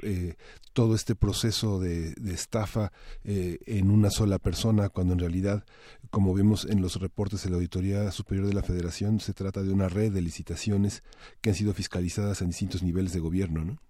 Sí, no, y, y yo te diría que, a ver, lo que, a ver, lo que está claro, e, incluso eh, eh, yo en lo particular lo he podido documentar, y, es, y ya fue motivo de justamente de un libro que se está publicando recientemente que se llama Duarte el priista perfecto. Lo que lo que mencionamos es justamente eso. El tema de, de Javier Duarte bueno él lo se convirtió con justa razón también hay que decirlo este o bien ganado digamos eh, en este sinónimo de, la corrupción en México, pues por una serie de excesos que se cometieron en el estado de Veracruz y por estos mecanismos de fraude que también en su momento documentamos y presentamos en Animal Político con empresas fantasma. Pero lo que ha quedado claro en meses posteriores al caso Duarte es que esto no era ni exclusivo de un solo gobierno estatal, sino hay múltiples irregularidades en varios gobiernos. Hemos estado viendo recientemente lo del caso Chihuahua y ahí tenemos a Borges y, y, otros casos que siguen en desarrollo. Y, bueno, ya, eh, ah, Rodrigo Medina exactamente, que por cierto, pues de nuevo, es por años eh, el gobierno local eh, ha promovido procesos en contra suya y bueno, a nivel federal no ha habido no ha habido una réplica, justo yo creo que como ahora ocurre con el caso de César Duarte, donde parece ser que no hay mucha prisa en, en traerle en extradición, pero también vemos que estas irregularidades alcanzan a, a dependencias del, gobierno federal y cuando tú hablas con los especialistas, pues lo que te dicen es que hay mecanismos y estructuras de corrupción que se han venido construido, construyendo perdón, desde hace varios años y donde prácticamente eh, eh, muchas veces, incluso no lo quisiera decir así, pero el gobernante o secretario en turno se vuelve una anécdota y donde lo que habría que ir y atacar de fondo son estos mecanismos de corrupción, pero parece hay que evidenciarlos y, y, y, poner en la mesa cómo funcionan y quiénes son los personajes, no solo en el sector público, sino en el privado, los despachos de abogados, los contadores, que son cómplices de estas situaciones y que yo creo que el reto de nosotros también está justamente ahí, en poder documentar y evidenciar esto, pese a las consecuencias que, que, luego pueda tener este tipo de información que evidentemente no gusta. Y creo que ahí hay un tema importante que tiene que ver con la Auditoría Superior de la Federación. Eh, no solo en este caso, sino en otros, se le ha, mencionado como una fuente confiable, una fuente importante de información y de transparencia, casi eh, yo diría que la única. Y de pronto nos encontramos con una auditoría céfala y, y resulta que nadie tiene prisa aparentemente por porque se llene ese espacio. Eh, ¿cómo, ¿Cómo afecta esto al, trabajo del periodista, Arturo Ángel? No, pues significativamente, o sea, yo creo que tú lo mencionabas perfectamente cuál ha sido el rol de la auditoría, es casi ha sido, casi como un como un oasis, digamos, ¿no? Sobre todo porque porque tú ves lo que puede no ser a nivel de los estados, donde cada estado tiene una auditoría propia local, digamos, independientemente de cómo le denominen, pero muchas veces son son este auditorías que están totalmente eh, subordinadas al poder estatal porque pues dependen de una comisión de vigilancia del, Congreso local que en muchas ocasiones los congresos locales están totalmente por lo menos este por lo menos en la primera parte de los gobiernos totalmente eh, eh, controlados por el partido del gobernador en turno. Entonces el caso Veracruz es un ejemplo perfecto. La, la auditoría de Veracruz en el gobierno de Javier Duarte hasta antes del último año nunca denunció ni un solo peso mal manejado a nivel estatal. Y fue hasta el último año cuando Javier Duarte ya se había escapado literalmente cuando empezó y cuando ya había perdido además el primer elección cuando la auditoría local empezó a reportar el mal manejo de miles y miles de millones de pesos y en contraparte la auditoría superior de la Federación llevaba cuatro años denunciándolo no entonces eh, eh, la verdad es que yo creo que es vital que, que, que, que haya un auditor al frente, pero que además un auditor que, que, que por lo menos siga esta línea que estableció Juan Manuel Portal, el, el, anterior auditor que se fue en diciembre, y, y, y, más allá de que haya una persona también, pues que evidentemente se continúe con este trabajo que, que, que, ha sido muy valioso, por, por lo menos, y yo creo que este caso de la estafa maestra es, un ejemplo eh, perfecto, tanto el reportaje como el seguimiento, se sustenta en buena parte del trabajo que ha hecho la Auditoría Superior de la Federación y que luego a nosotros los periodistas nos ha permitido, eh, eh, eh, en este caso cuando se presentó el reportaje, pues no solamente presentar el informe, sino además darle seguimiento, investigar con, por nuestro propio lado, ir a los lugares, pero el punto de partida ha sido el trabajo de la auditoría que incluso en diciembre continuó presentando denuncias y que bueno, más allá de que también sería deseable que pasara algo con las denuncias, ¿no? Porque hay que decirlo y es triste, pero es la verdad que en la mayoría de los casos están llega la denuncia a la PGR y la PGR está tan llena de, de problemas y está eh, yo decía que y también está sin cabeza. Sí sin cabeza y en el limbo porque en realidad en el papel lo que existe ya es una fiscalía general pero la PGR se quedó yo eh, en ese impas no donde ahora está y donde como no hay una fiscal que realmente sea un fiscal digamos fiscal general autónoma pues tampoco hay quien transforme la PGR y entonces está la Procuraduría acumulando averiguaciones y averiguaciones y averiguaciones y no logra resolver nada, ¿no? Pero bueno, por lo menos existen estas denuncias que permiten conocer públicamente y nos permiten a los a los a los eh, eh, periodistas y eh, por ende a la sociedad en general pues al menos conocer qué se está denunciando que no se hizo mal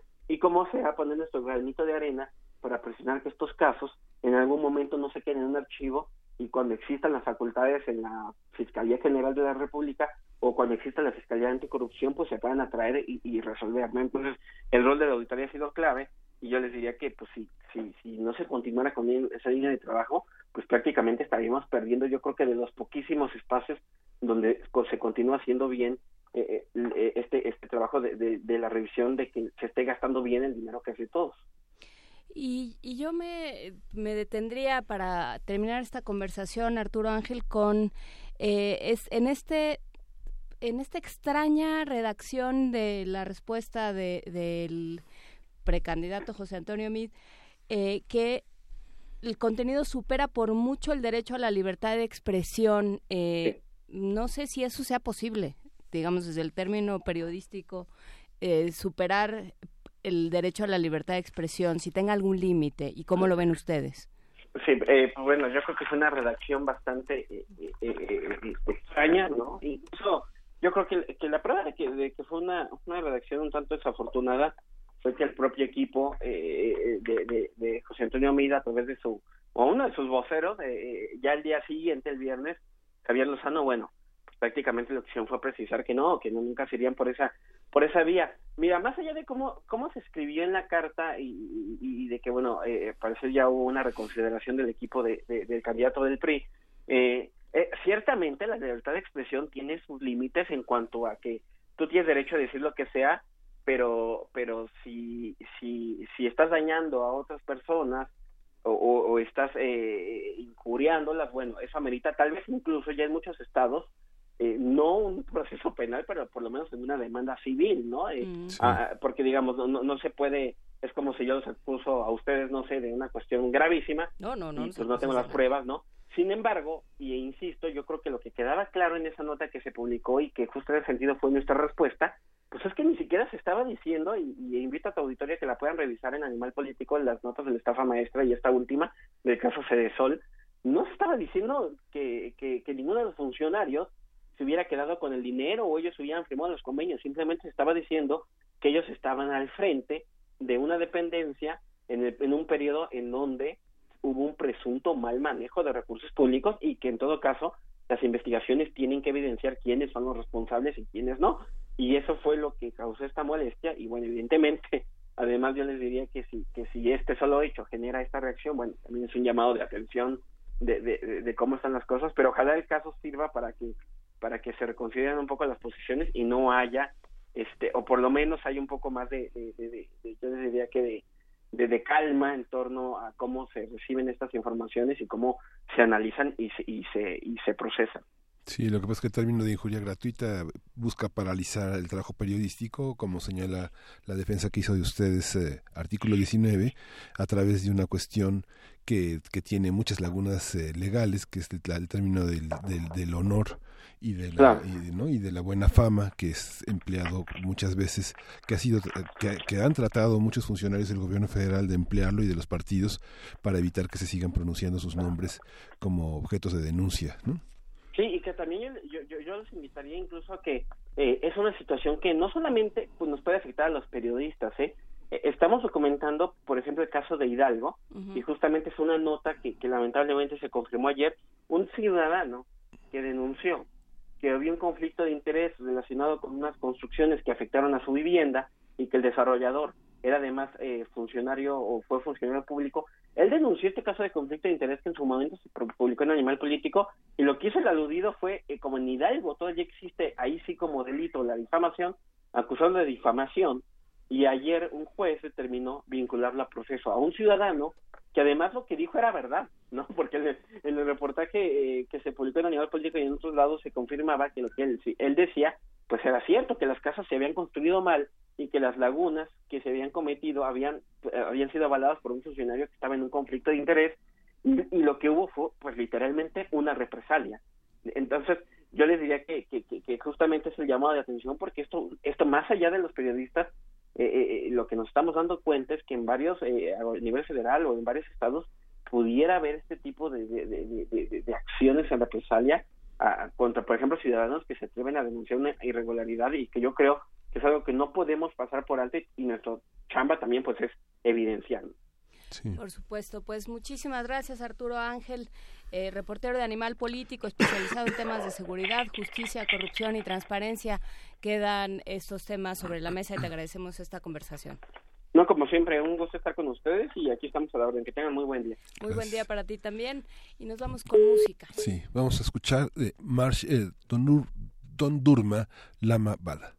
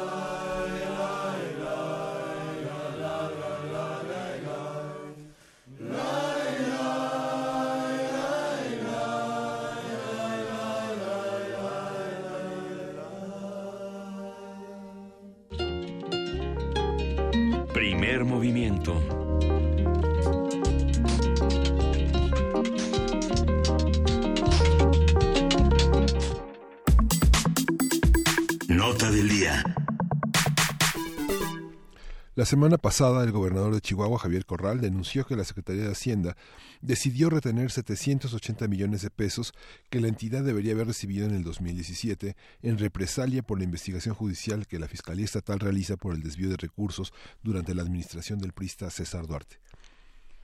La dependencia justificó su decisión con el argumento de que esa indagatoria pone en entredicho el mecanismo de transferencia de recursos federales hacia el gobierno de Chihuahua. En los siguientes días, la Secretaría de Hacienda argumentó que la falta de disponibilidad presupuestaria afectó esa transferencia y también advirtió que la administración de Javier Corral no recibirá más recursos hasta que no sea resuelta la revisión judicial de los convenios. El domingo pasado, el gobernador de Chihuahua anunció un plan de acción en Estados Unidos para exigir la extradición de César Duarte y una marcha de Ciudad Juárez a la Ciudad de México para exigir al gobierno federal el cumplimiento de convenios financieros. Vamos a platicar sobre este caso, la cobertura periodística y los actores involucrados y cómo lo están viviendo desde allá. Y nos acompaña Antonio Vargas, se lo agradecemos mucho. Él es reportero de los noticieros locales de Radio Universidad de la Universidad Autónoma de Chihuahua. ¿Cómo estás, Antonio Vargas? Gracias por estar con nosotros. Hola, ¿qué tal? Muy buenos días, Juan Inés, Miguel Ángel, un gusto saludarlos en esta mañana y bueno, un saludo también a todo su auditorio.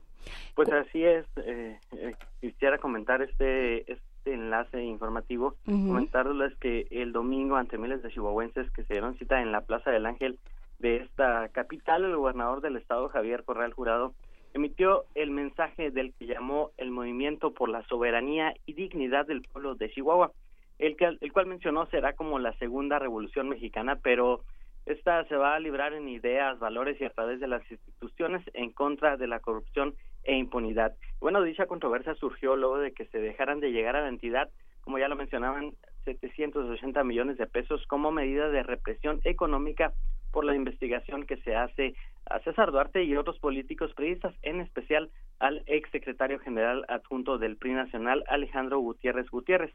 Bueno, dichos recursos, según ha detallado Corral, estaban estipulados en cuatro convenios que se firmaron en diciembre 14. Sin embargo, los mismos han sido retenidos por la Secretaría de Hacienda tras el interés por conocer el balance de la investigación que la Fiscalía de Chihuahua lleva en contra de Alejandro Gutiérrez.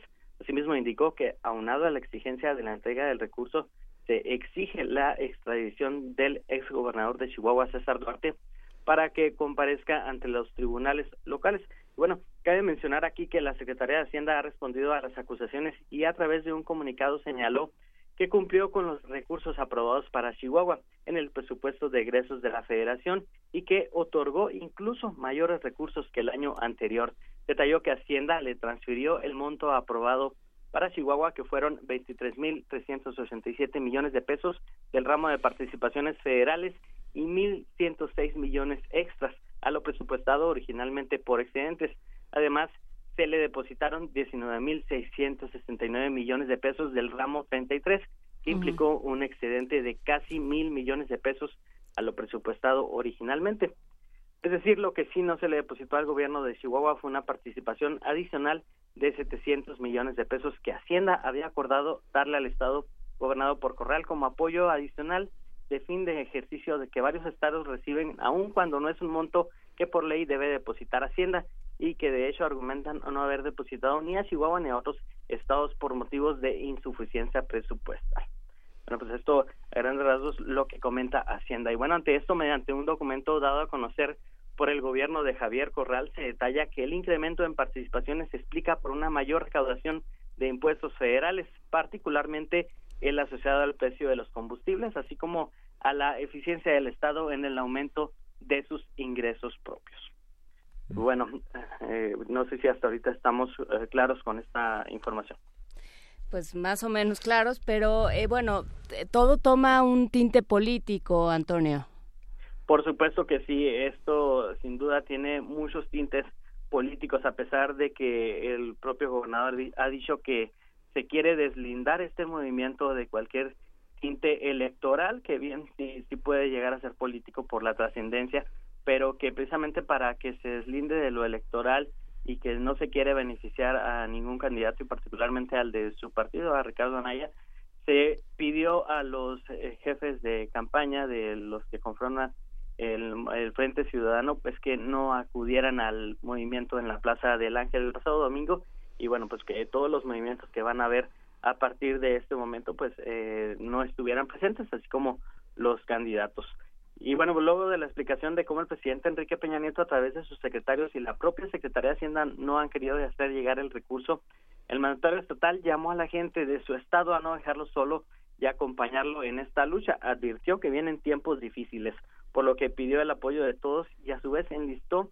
una serie de acciones para exigir que se deje de castigar a los ciudadanos por no quedarse callados y levantar la voz. Y bueno, aparte de estas acciones son eh, una marcha desde Ciudad Juárez a la Ciudad de México en lo que llamó misiones de chihuahuenses quienes se podrán en contacto con organizaciones de la Ciudad de México para difundir información sobre la lucha anticorrupción del Estado en todo el país.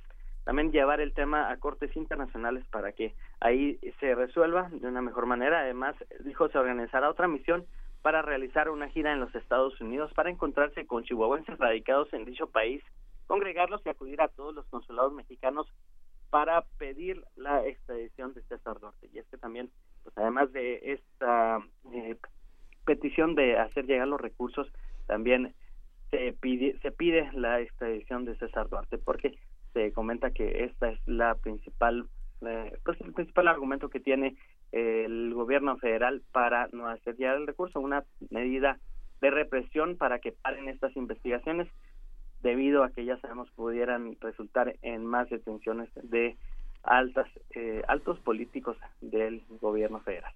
Sí, es interesante, digamos, la coacción de, Corral al, pensar que es una, es una represalia.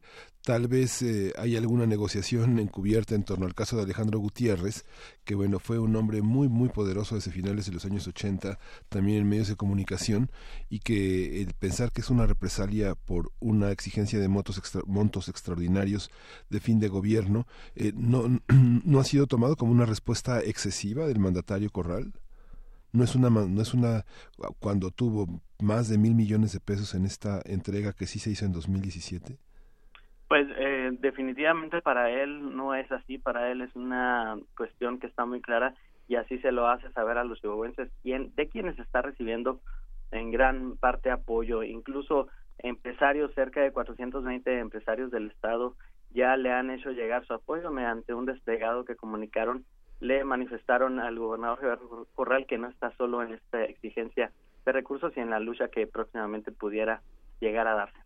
Sí, es eh, curioso al hablar de, eh, del tinte político que tiene eh, que tienen estos estos hechos y, y, todos estos casos Antonio Vargas también pasa por el pleito digamos Corral llegó a la gubernatura un poco en respuesta al gobierno de César Duarte y llegó peleando, digamos, llegó eh, tratando de poner una distancia, eh, estableciendo responsabilidades, denunciando una serie de eh, de faltas y de, y de problemas. Y bueno pues esto es una es una especie de continuación. Me, me interesa esto que dices de que la gente está respondiendo el gobernador ahorita tiene mucho apoyo, ciertamente, por parte de la ciudadanía que se está sumando a su protesta y a su lucha. Eh, si bien pues vimos mucha gente congregada, pero también parte de este apoyo viene de, de, digámoslo así, una última exigencia. Es, es por así decirlo, pues el ultimátum a Javier Corral. Eh, de alguna manera le dicen, te brindamos el apoyo, pero queremos que ya cumplas tus promesas de campaña, que ya por, de una vez por todas se encarcele a César Duarte, ya que, como bien lo mencionan, este fue su estandarte político para hacerlo llegar a la gubernatura y pues hasta ahora no ha habido avances en ese tema, tal vez por esta misma eh, represión o estas ataduras que se tienen desde el gobierno federal para pedir su extradición, pero sí, aunque hay apoyo, está condicionado a que de una vez por todas se entregue a César Duarte, porque los chihuahuenses quieren justicia para el Estado. Se tienen hasta el momento cerca de 11 órdenes de aprehensión en contra de Duarte. También hay 39 procesos penales contra exfuncionarios, 30 órdenes de aprehensión liberadas por tribunales, de los cuales 16 ya fueron cumplidas y 23 vinculaciones a proceso y 5 condenas vinculatorias. Esto es parte de lo que hasta ahorita lleva. Pero a lo que la gente le interesa es que César Duarte esté en la cárcel, lo cual hasta el momento no ha logrado cumplir Corral.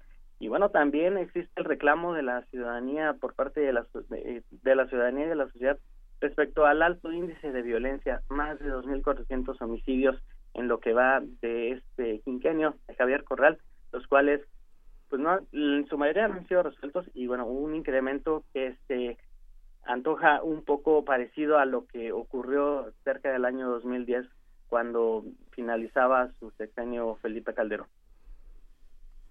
Ha sido una lucha fundamentalmente mediática en relación con, con esta parte del apoyo empresarial que, como bien señalas, ha sido tiene el apoyo de la Coparmex en el sentido de sumarse a la, a la entrega de Duarte pero eh, eh, pero Coparmex se deslinda también de esta confrontación con el gobierno federal. Lo que pasa es que los medios están tomando todo esto como una cuestión de campaña, ¿o no?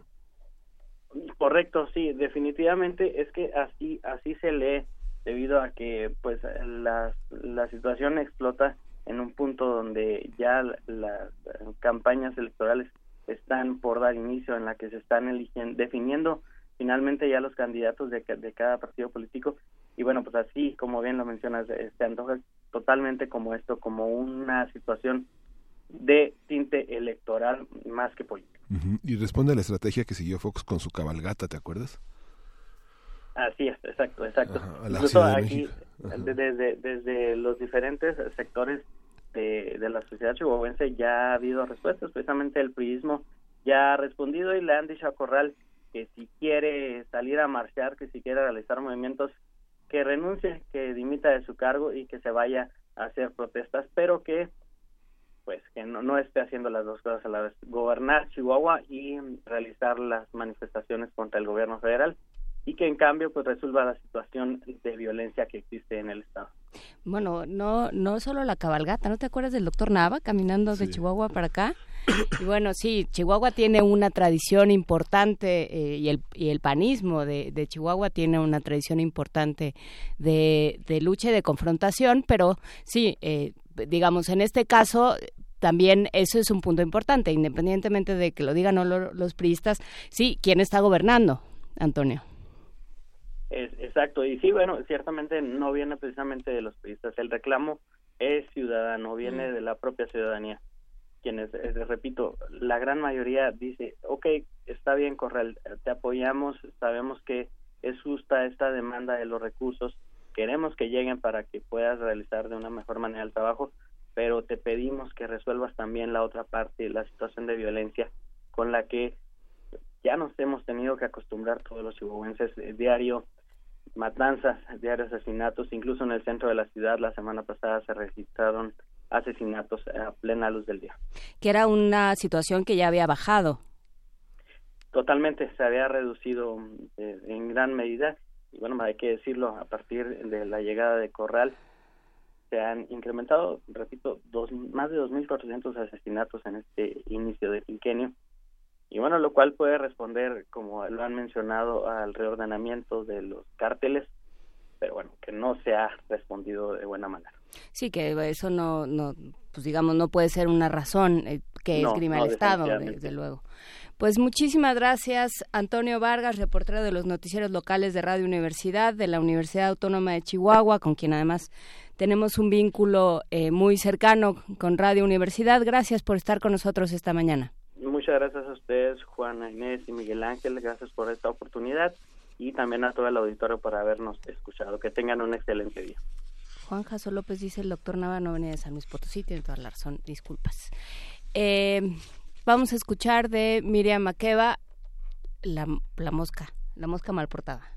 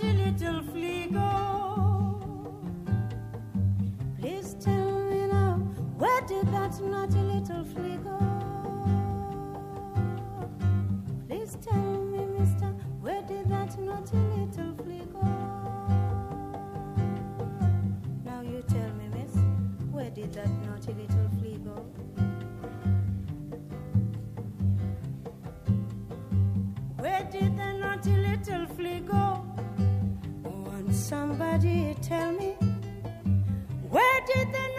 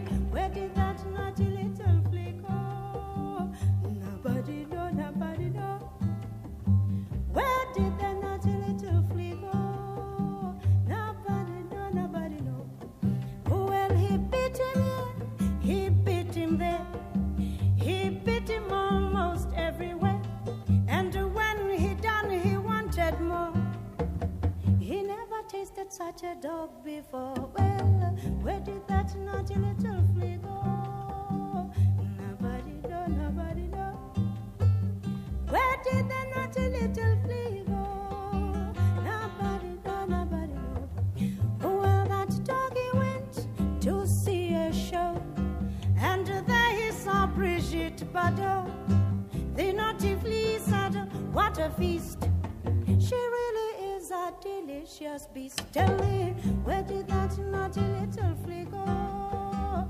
Nobody know, nobody know.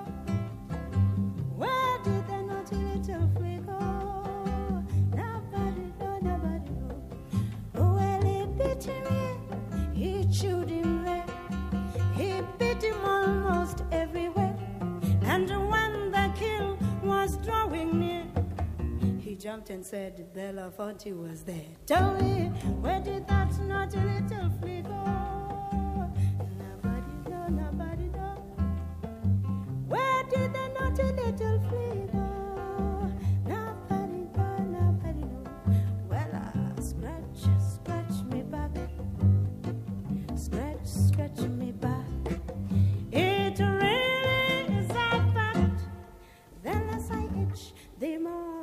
Scratch a little now. Scratch, scratch me back a little higher. Scratch, scratch me back. It really is a fact. The less I itch, the more I scratch a little closer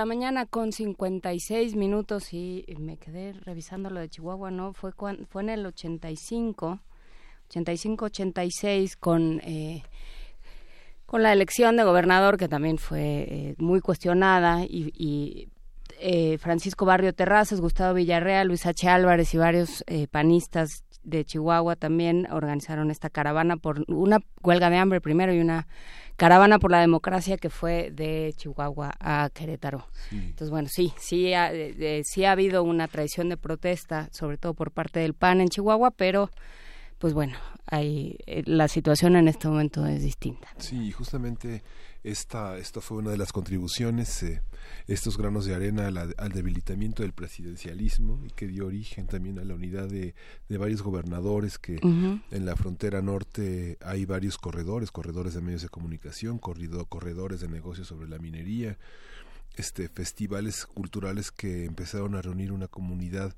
de escritores en el norte que participan muchísimo en los medios y que generó varios movimientos como uno conocido como la literatura del desierto que conjuntaba muchos escritores que eran voceros realmente de una, un espectro muy importante en el norte del país y que todo esto derivó también en la CONAGO y esta necesidad de negociar que eh, se volvió auténticamente en un consenso que ahora está siendo cada vez más debilitado con esta con estos gobernadores indiciados y que además perseguidos y que la mitad de los estados están en esa situación. Casi bueno son 14 estados menos de la mitad pero casi no Sí, o están indiciados o, eh, o se tiene esta idea ya cada vez más difusa de la oposición y del trabajo de la oposición, ¿no? Eh, también eso eh, forma parte del conflicto. También en eso hemos perdido cuando, cuando perdemos eh, la identidad de ciertas eh, manifestaciones políticas, la identidad de lo que se entendía por la izquierda mexicana o por la o, por eh, la derecha que estaba asociada con, eh, con la democracia social cristiana, con una serie de de ideas que se enfrentaban a un gobierno presidencialista y autoritario. Estamos, sí, viviendo tiempos muy extraños. Y esto que decía Jacobo Dayan ayer que me pareció tan interesante, las luchas empiezan por lo local, ahora vemos a ciudadanos presionando a los gobernadores, tanto a Yunes con Duarte, el otro Duarte, y ahora a Corral con Duarte también, ¿no? Hay una parte local en el que somos nosotros que es muy importante, ¿no? Sí, y que bueno, pues se siguen eh, se siguen dando temas fundamentales y se siguen eh, incumpliendo temas fundamentales que pasan por la seguridad, que pasan por el bienestar más eh, más elemental, que pasan por la seguridad alimentaria, por el derecho a la educación, por una serie de temas que no, no se resuelven en las urnas, ¿no? que se Sí. tienen que resolver de otras maneras. Pero bueno, de, estas, de esto y de otras cosas estaremos hablando en la próxima hora de primer movimiento. Síganos, ya regresamos. Primer movimiento. Hacemos comunidad.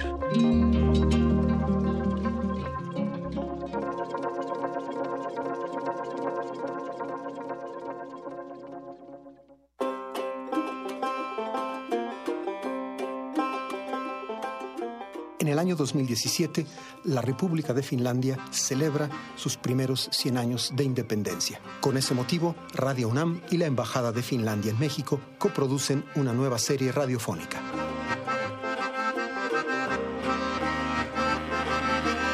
Soy Juan Arturo Brennan y los invito a escuchar Finlandia, 100 años, 100 músicas. Aquí en Radio UNAM, FM, los martes y los viernes, un poco después de las 10 de la mañana, terminando primer movimiento. Finlandia, 100 años, 100 músicas.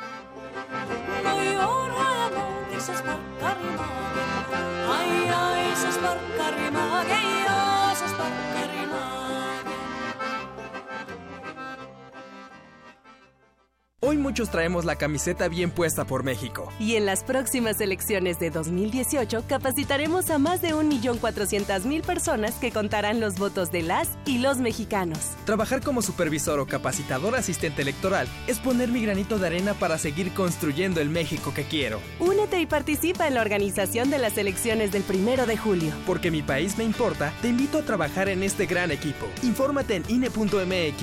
Instituto Nacional Electoral, INE.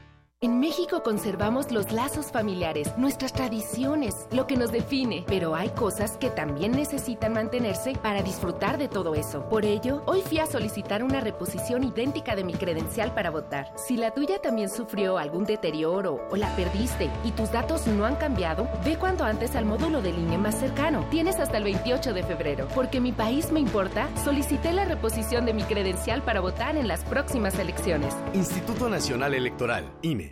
En 20 años los servicios han empeorado. Antes la seguridad nunca fue un problema. El gobierno no le ha invertido al transporte público. En los últimos seis meses, cuatro asaltos al puesto. Se os ve cómo están las calles. El tráfico ha empeorado horrible. En los últimos 20 años, todo cambió. Yo siento lo mismo que tú. Ya basta. Es hora de que esta ciudad grande se convierta en una gran ciudad. Soy Miquel Arriola y si ustedes quieren, yo puedo. Si nosotros queremos, Miquel puede. Mensaje dirigido a los integrantes de la Convención de Delegados del PRI.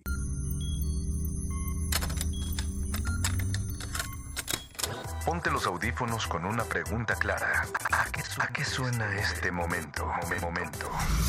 Si pudieras musicalizar a cualquier persona, cualquier evento, cualquier circunstancia, tienes música para ir de un lugar a otro. ¿Cómo crees que sonaría? Ley listo. Complacencias musicales de personajes poco complacientes. Lunes, 22 horas. Por el 96.1 de FM. Radio UNAM. Habla Ricardo Anaya. Es momento de dar un paso al frente. Es momento de un proyecto que no vea la autocrítica como una debilidad, sino como un camino para mejorar. En este frente no vamos a defender lo indefendible y no vamos a permitir que en México siga gobernando la corrupción. En este frente estamos quienes queremos un cambio profundo. Es momento de hacer lo correcto. Es por México. Ricardo Anaya, precandidato a presidente de México.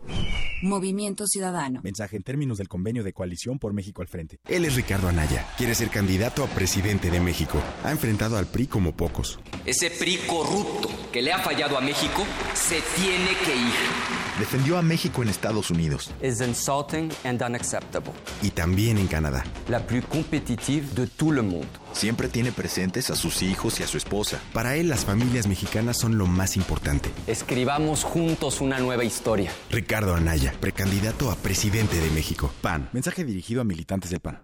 Tú, que cuando ves las noticias del gobierno actual piensas, ¿estaríamos mejor?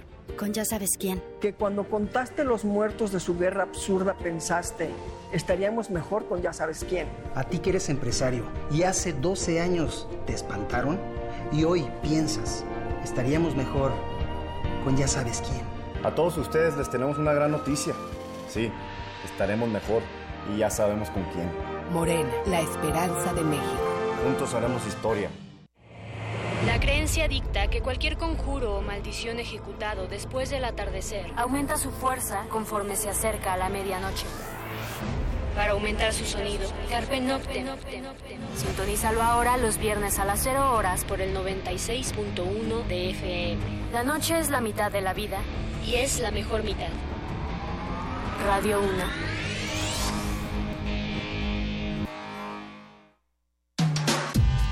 Primer movimiento. Podcast y transmisión en directo en www.radio.unam.mx.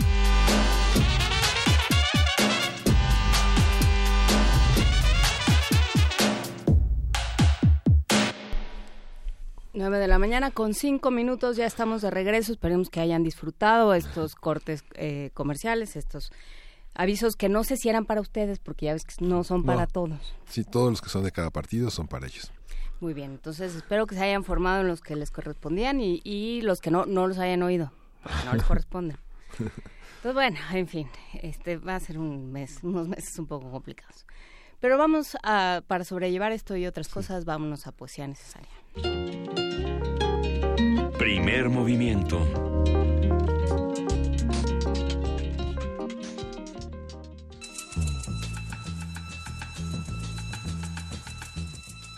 Es hora de poesía necesaria.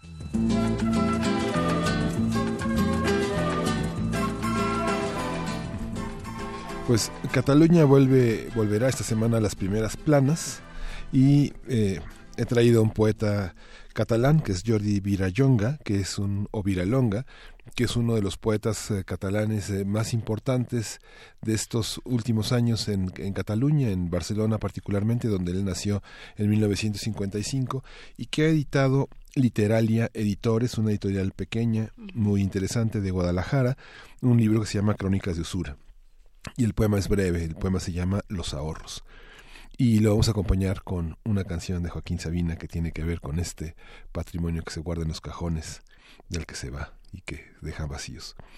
Dice, en realidad me engañaste, deposité mi amor en ti como en una caja fuerte, y que ahí estaría siempre, decías, hasta que volviera a buscarlo. Has quebrado, involuntariamente cierto, amor y muerte son tan involuntarios, no hay nadie en tu escritorio y te has llevado todos mis ahorros dejándome los tuyos. No sé qué hacer con ellos, eso pasa, ni con toda esa fe que tenías en el mundo.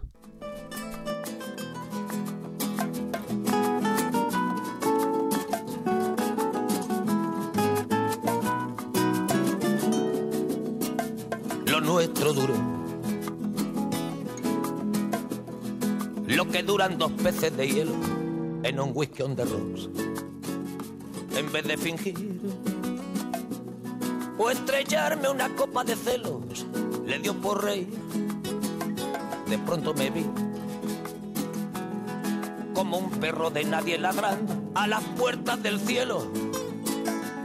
Me dejó un neceser con agravio, la miel en los labios y escarcha en el pelo. Tenía razón. Mi mis amantes en eso de que antes el malo era yo. Con una excepción. Esta vez yo quería quererla querer y ella no. Así que se fue. Me dejó el corazón en los huesos y yo de rodillas. Desde el taxi y haciendo un exceso me tiró dos besos. Uno por mejilla.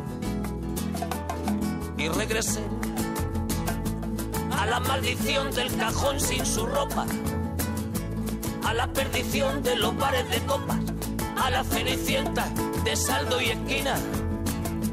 Y por esas ventas del fino laína, pagando las cuentas de gente sin alma que pierde la calma con la cocaína, volviéndome loco. Derrochando la bolsa y la vida, la fui poco a poco dando por perdida. Y eso que yo, para no agobiar con flores a María, para no asediarla con mi antología de sábana fría y alcobas vacías, para no comprarla con bisutería, ni ser el fantoche que va en romería con la cofradía del santo reproche. Tanto la quería que tardé en aprender a olvidarla. 19 días y 500 noches. Dijo hola y adiós. Y el portazo sonó como un signo de interrogación. Sospecho que así se vengaba a través del olvido. Cupido de mí. No, no pido perdón. No pido perdón. Para que si me va a perdonar, porque ya no le importa. Siempre tuvo la frente muy alta, la lengua muy larga y la falda muy corta. Me abandonó como se abandonan los zapatos viejos. Destrozó el cristal de mis gafas de lejos, sacó del espejo su vivo retrato. Y fui tan torero por los callejones del juego y el vino que ayer el portero me echó del casino del Torrelodones. Qué pena tan grande. Negaría el santo sacramento en el mismo momento que ella me lo mande. Y eso que yo, para no agobiar con flores a María, para no asediarla con mi antología de sábana fría y alcoba vacía, para no comprarla con bisutería, ni ser el fantoche que va en romería con la cofradía del santo reproche. Tanto la quería que tardé en aprender a olvidarla. 19 días y 500 noches. Y regresé a la maldición del cajón sin su ropa, a la perdición de los bares de copas, a las cenicientas de saldo y esquina. Primer movimiento.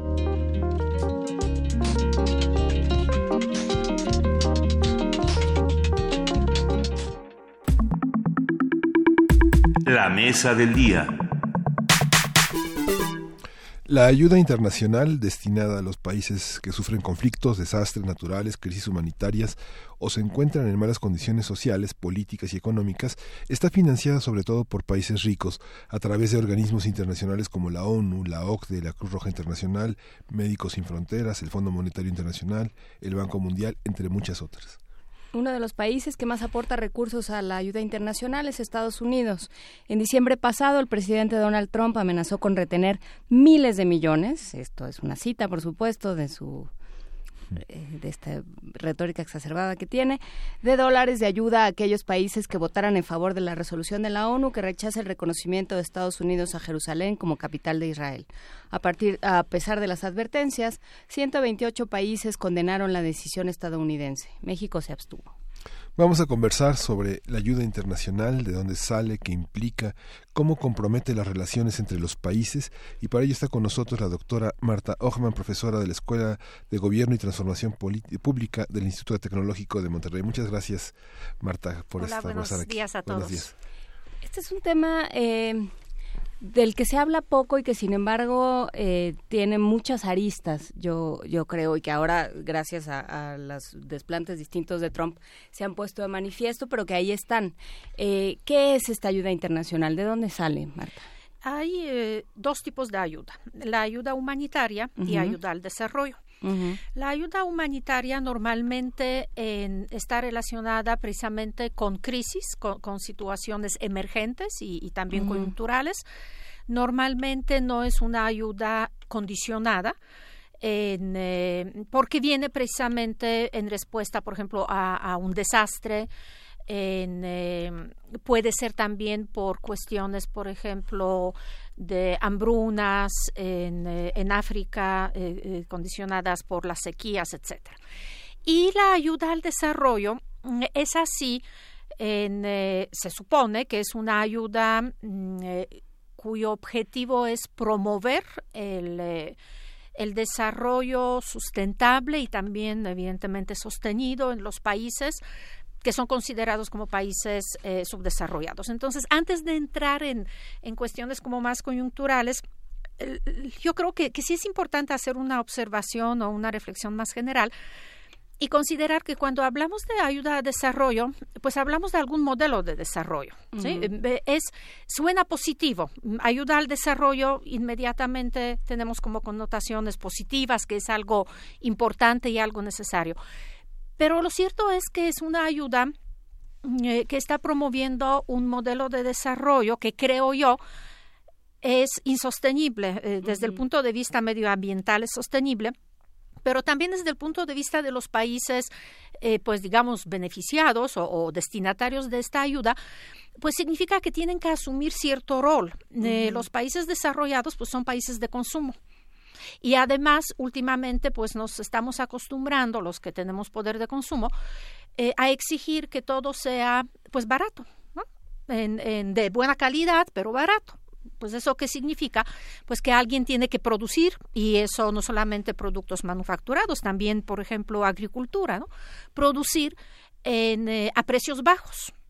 Y entonces, pues entramos en esta cuestión de preguntarnos pues qué modelo de, desarrollo. ¿no? O hace poco leí, eh, por ejemplo, la el reportaje sobre en, eh, eh, producción de algodón en, Burkina Faso que precisamente, pues Burkina Faso es uno de los países que, que claro, es como, como receptor de, de ayuda al desarrollo y pues muchas familias dependen de, producción de algodón pero es una actividad realmente depredadora, o sea, no solamente de sueldos bajos, que, que pues, claro, ¿no? Pero medioambientalmente depredadora, ¿no? Entonces, yo creo que, que ahora que ONU cambió los objetivos de milenio por objetivos de desarrollo sustentable, ¿no? Yo creo que toda esa cuestión más allá de condicionamientos políticos de ayuda al desarrollo, yo creo que también la deberíamos cuestionar un poco desde el punto de vista pues digamos en qué modelo de desarrollo realmente está detrás o qué modelo de desarrollo se, se promueve. ¿no?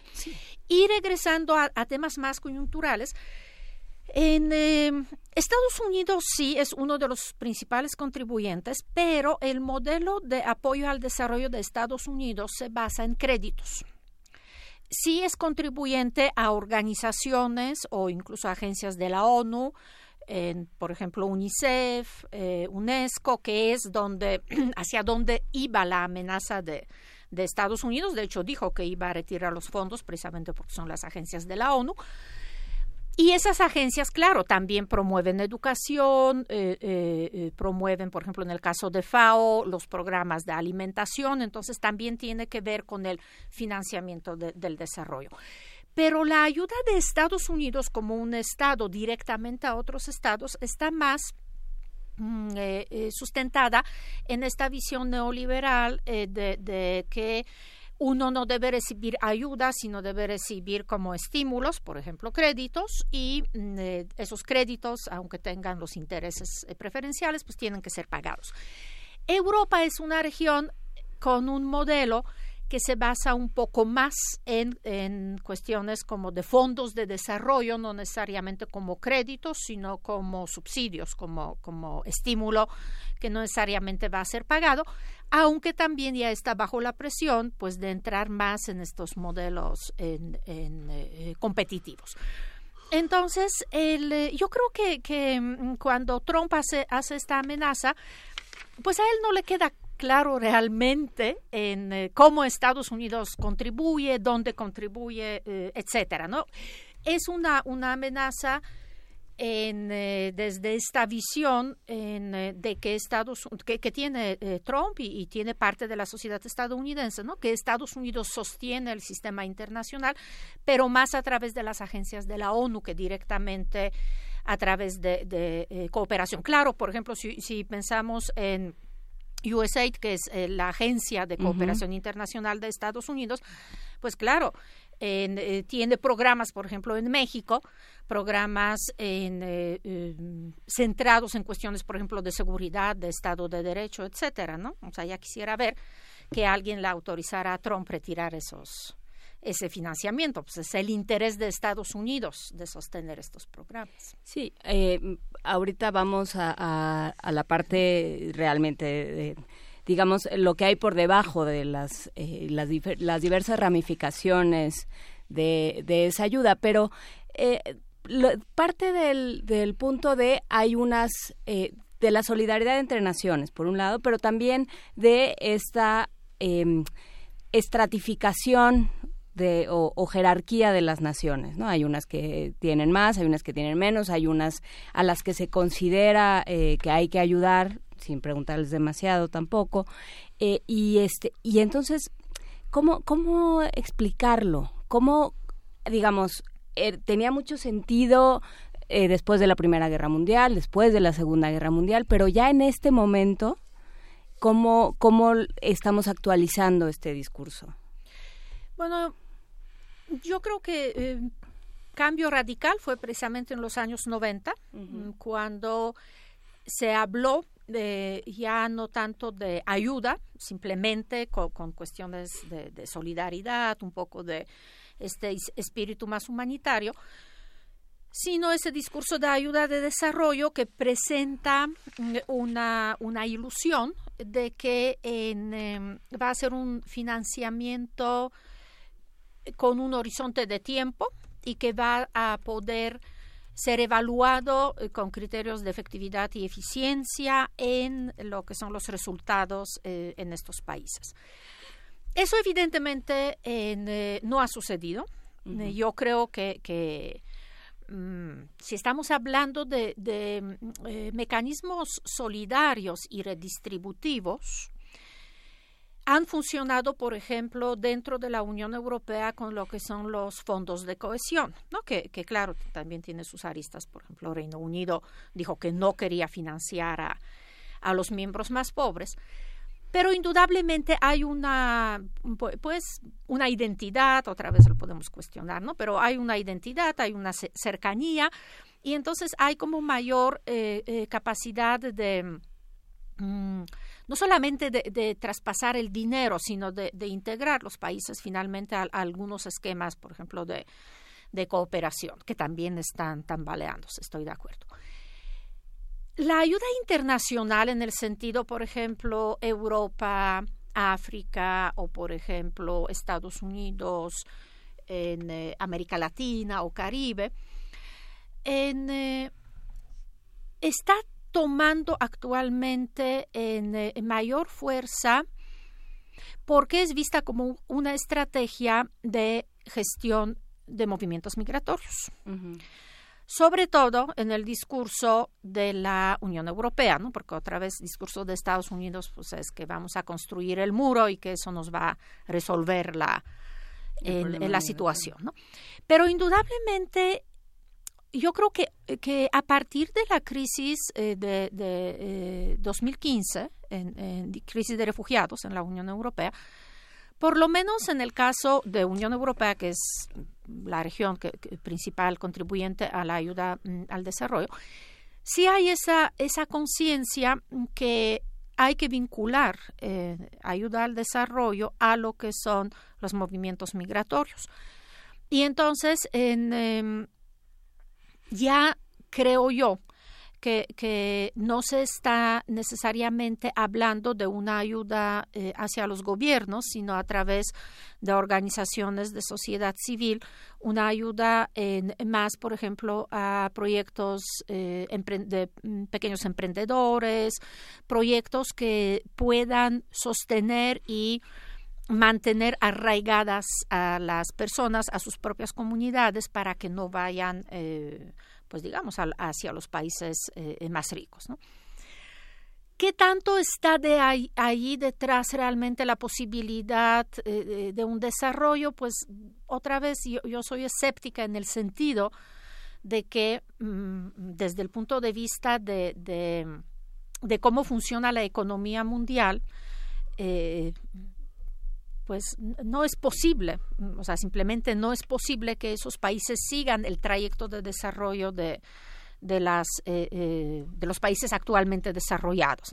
Entonces, es como un dinero que, mm, eh, que se etiqueta como ayuda al desarrollo, pues para que suene proactivo, para que suene positivo, para que no suene que estoy gastando dinero en algo que, que no va a funcionar o que no tiene efectividad, que es, sumamente importante ahora para los contribuyentes, porque finalmente es algo que se paga de, contribuciones eh, de, erario público, pues eh, que, suene a algo que, que es efectivo, que no es una pérdida, ¿no? ¿no? es desperdicio de lo que son los recursos. Pero yo creo que, que, pues que no realmente no funciona, más allá de ser un paliativo. No estoy a favor de retirar la ayuda porque evidentemente es necesaria, pero yo creo que tenemos que reconocer que es un paliativo, que no hay un proyecto de desarrollo para esos países, por lo menos no relacionado con lo que son los fondos de, desarrollo. Sí, pensando en el ejemplo del algodón, que además es simbólicamente es muy fuerte. Pensando en, el, en esto del algodón en Burkina Faso, en realidad no sabes si estás ayudando a una comunidad. Desde luego, desde el punto de vista medioambiental, ya eh, decías que no, pero tampoco, eh, pues probablemente tampoco desde el punto de vista ni social ni económico. Sí, de hecho, el, em, yo creo que, otra vez, si estamos hablando del desarrollo, en, em, más allá de las definiciones, pues estamos eh, pensando de algún nivel de calidad de vida. Entonces, en eh, los sueldos, por ejemplo, mínimos que se pagan en ese tipo de proyectos, no ayudan realmente mm, a eh, eh, rebasar lo que es el nivel de, subsistencia. Por eso ahora se cuestiona un poco más, porque a pesar de estos grandes proyectos, que además a mediano plazo implican que, estas familias van a sufrir el desastre del, desgaste medioambiental, que van a promover esos grandes movimientos migratorios. Es, em, yo creo que, que de verdad en los últimos tres años, cuando se habla de la ayuda, se piensa en migración, en migración internacional, que para los países desarrollados, indudablemente, como países de acogida, indudablemente es un reto. ¿Sí? Y hay una conciencia, quizá no en el caso de, Trump, ¿no? pero hay una conciencia que también la pobreza provoca los conflictos, eh, los conflictos locales, provoca también pues eh, fundamentalismos religiosos. Entonces, si hay como una conciencia de que es necesario resolver el problema de condiciones de vida de los, de, los países y de las personas que viven en estos países, pero creo que no hay un plan. Estamos como en una, en una dinámica de inercia de hacer lo mismo que se ha hecho desde los años 70, desde los años 80 sin resultados, o sea, evidentemente sin resultados, que, que claro, si, si, vemos las estadísticas podemos decir hay menos personas que viven pobreza extrema y menos hambre, pero son estadísticas mínimas. realmente las expectativas también han crecido. Las personas en los años 70 no tenían tanto acceso a, eh, o tanto contacto con los modelos de vida de los países desarrollados. Entonces, eh, actualmente los niveles de frustración son mucho más altos en las sociedades que están precisamente en esta frontera entre el, el desarrollo y el subdesarrollo. Y también hay otra cuestión que tiene que ver con lo que es eh, la imagen. Entonces, por ejemplo, México, México eh, que antes era un país de, mm, eh, digamos, receptor de ayuda, actualmente es un país que es proveedor de ayuda. La, la, Agencia Mexicana de Cooperación y Desarrollo, pues es relativamente reciente, y tiene que ver precisamente con que en los países de desarrollo medio, pues se quieren posicionar también como e, en eh, eh, los países, digamos, no sé cómo, qué adjetivo usar, eh, respetados, como exacto, como los países, pues, capaces de ayudar a los menos favorecidos, aunque esa ayuda, pues, realmente en mm, uno podría cuestionarse qué tanto se necesita, eh, eh, por ejemplo, en ciertas regiones del mismo México, eh, o incluso hay esos cuestionamientos en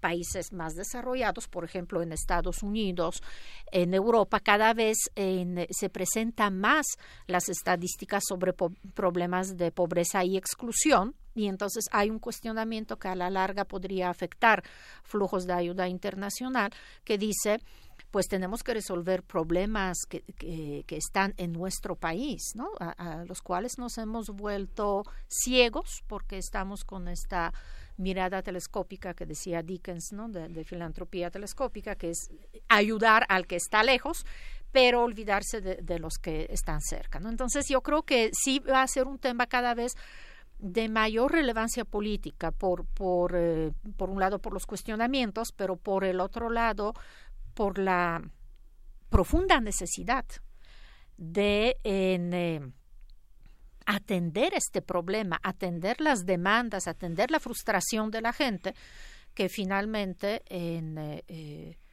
ya los países desarrollados no pueden decir no me importa, mm, están lejos, a mí no me va a llegar. Más allá de lo que fue la, declaración de Trump, que claramente era una, una amenaza eh, por lo que es la cuestión de Jerusalén. Yo creo que, que en eh, Estados Unidos eh, tiene, por ejemplo, mayor contribución per cápita porque son las personas quienes cooperan a diferentes organizaciones, en, pero al mismo tiempo no hay una conciencia de la interdependencia que existe entre los países desarrollados y los países subdesarrollados. Yo creo que, las sociedades desarrolladas, nosotros mismos en México, que estamos en, eh, digamos, en los grupos de, mayor ingreso o, mayores niveles de consumo, pues de repente mm, nos hemos acostumbrado a desvincular y este sustantivo ayuda, vaya, nos ayuda a conceptualizarlo como algo que, que no nos atañe, que, que por porque somos buenos, que porque tenemos la conciencia. Como si fuera unidireccional. Exactamente, como si fuera, lo hacemos pues por, no porque sea nuestro interés, sino porque en, en eh, somos buenos, ¿no? que, que yo creo que es esa... Eh, es, ese concepto que tiene Trump, ¿no? Porque Trump siempre piensa que Estados Unidos está en el lado eh, donador y, no receptor, ¿no? que es el que contribuye en, eh, eh, de forma altruista a cambio de nada.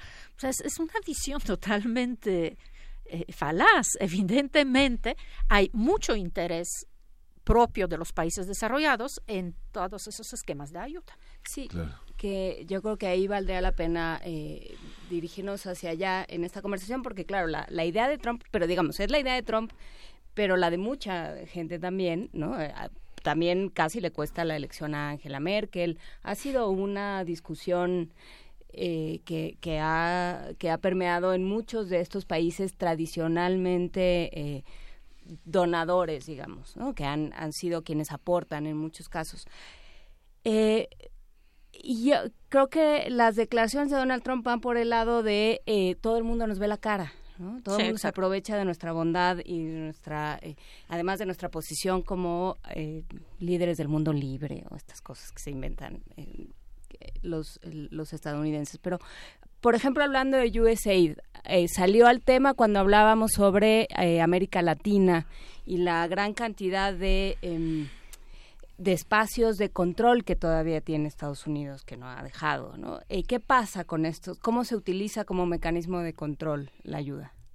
Pues el, eh, yo creo que mm, también hay que reconocer, ¿no? Eh, y eso hasta las organizaciones de sociedad civil que, que eh, pues piden financiamiento reconocen que pues el que da dinero pues decide, eh, eh, por lo menos las líneas generales, en qué se va a utilizar eh, este dinero.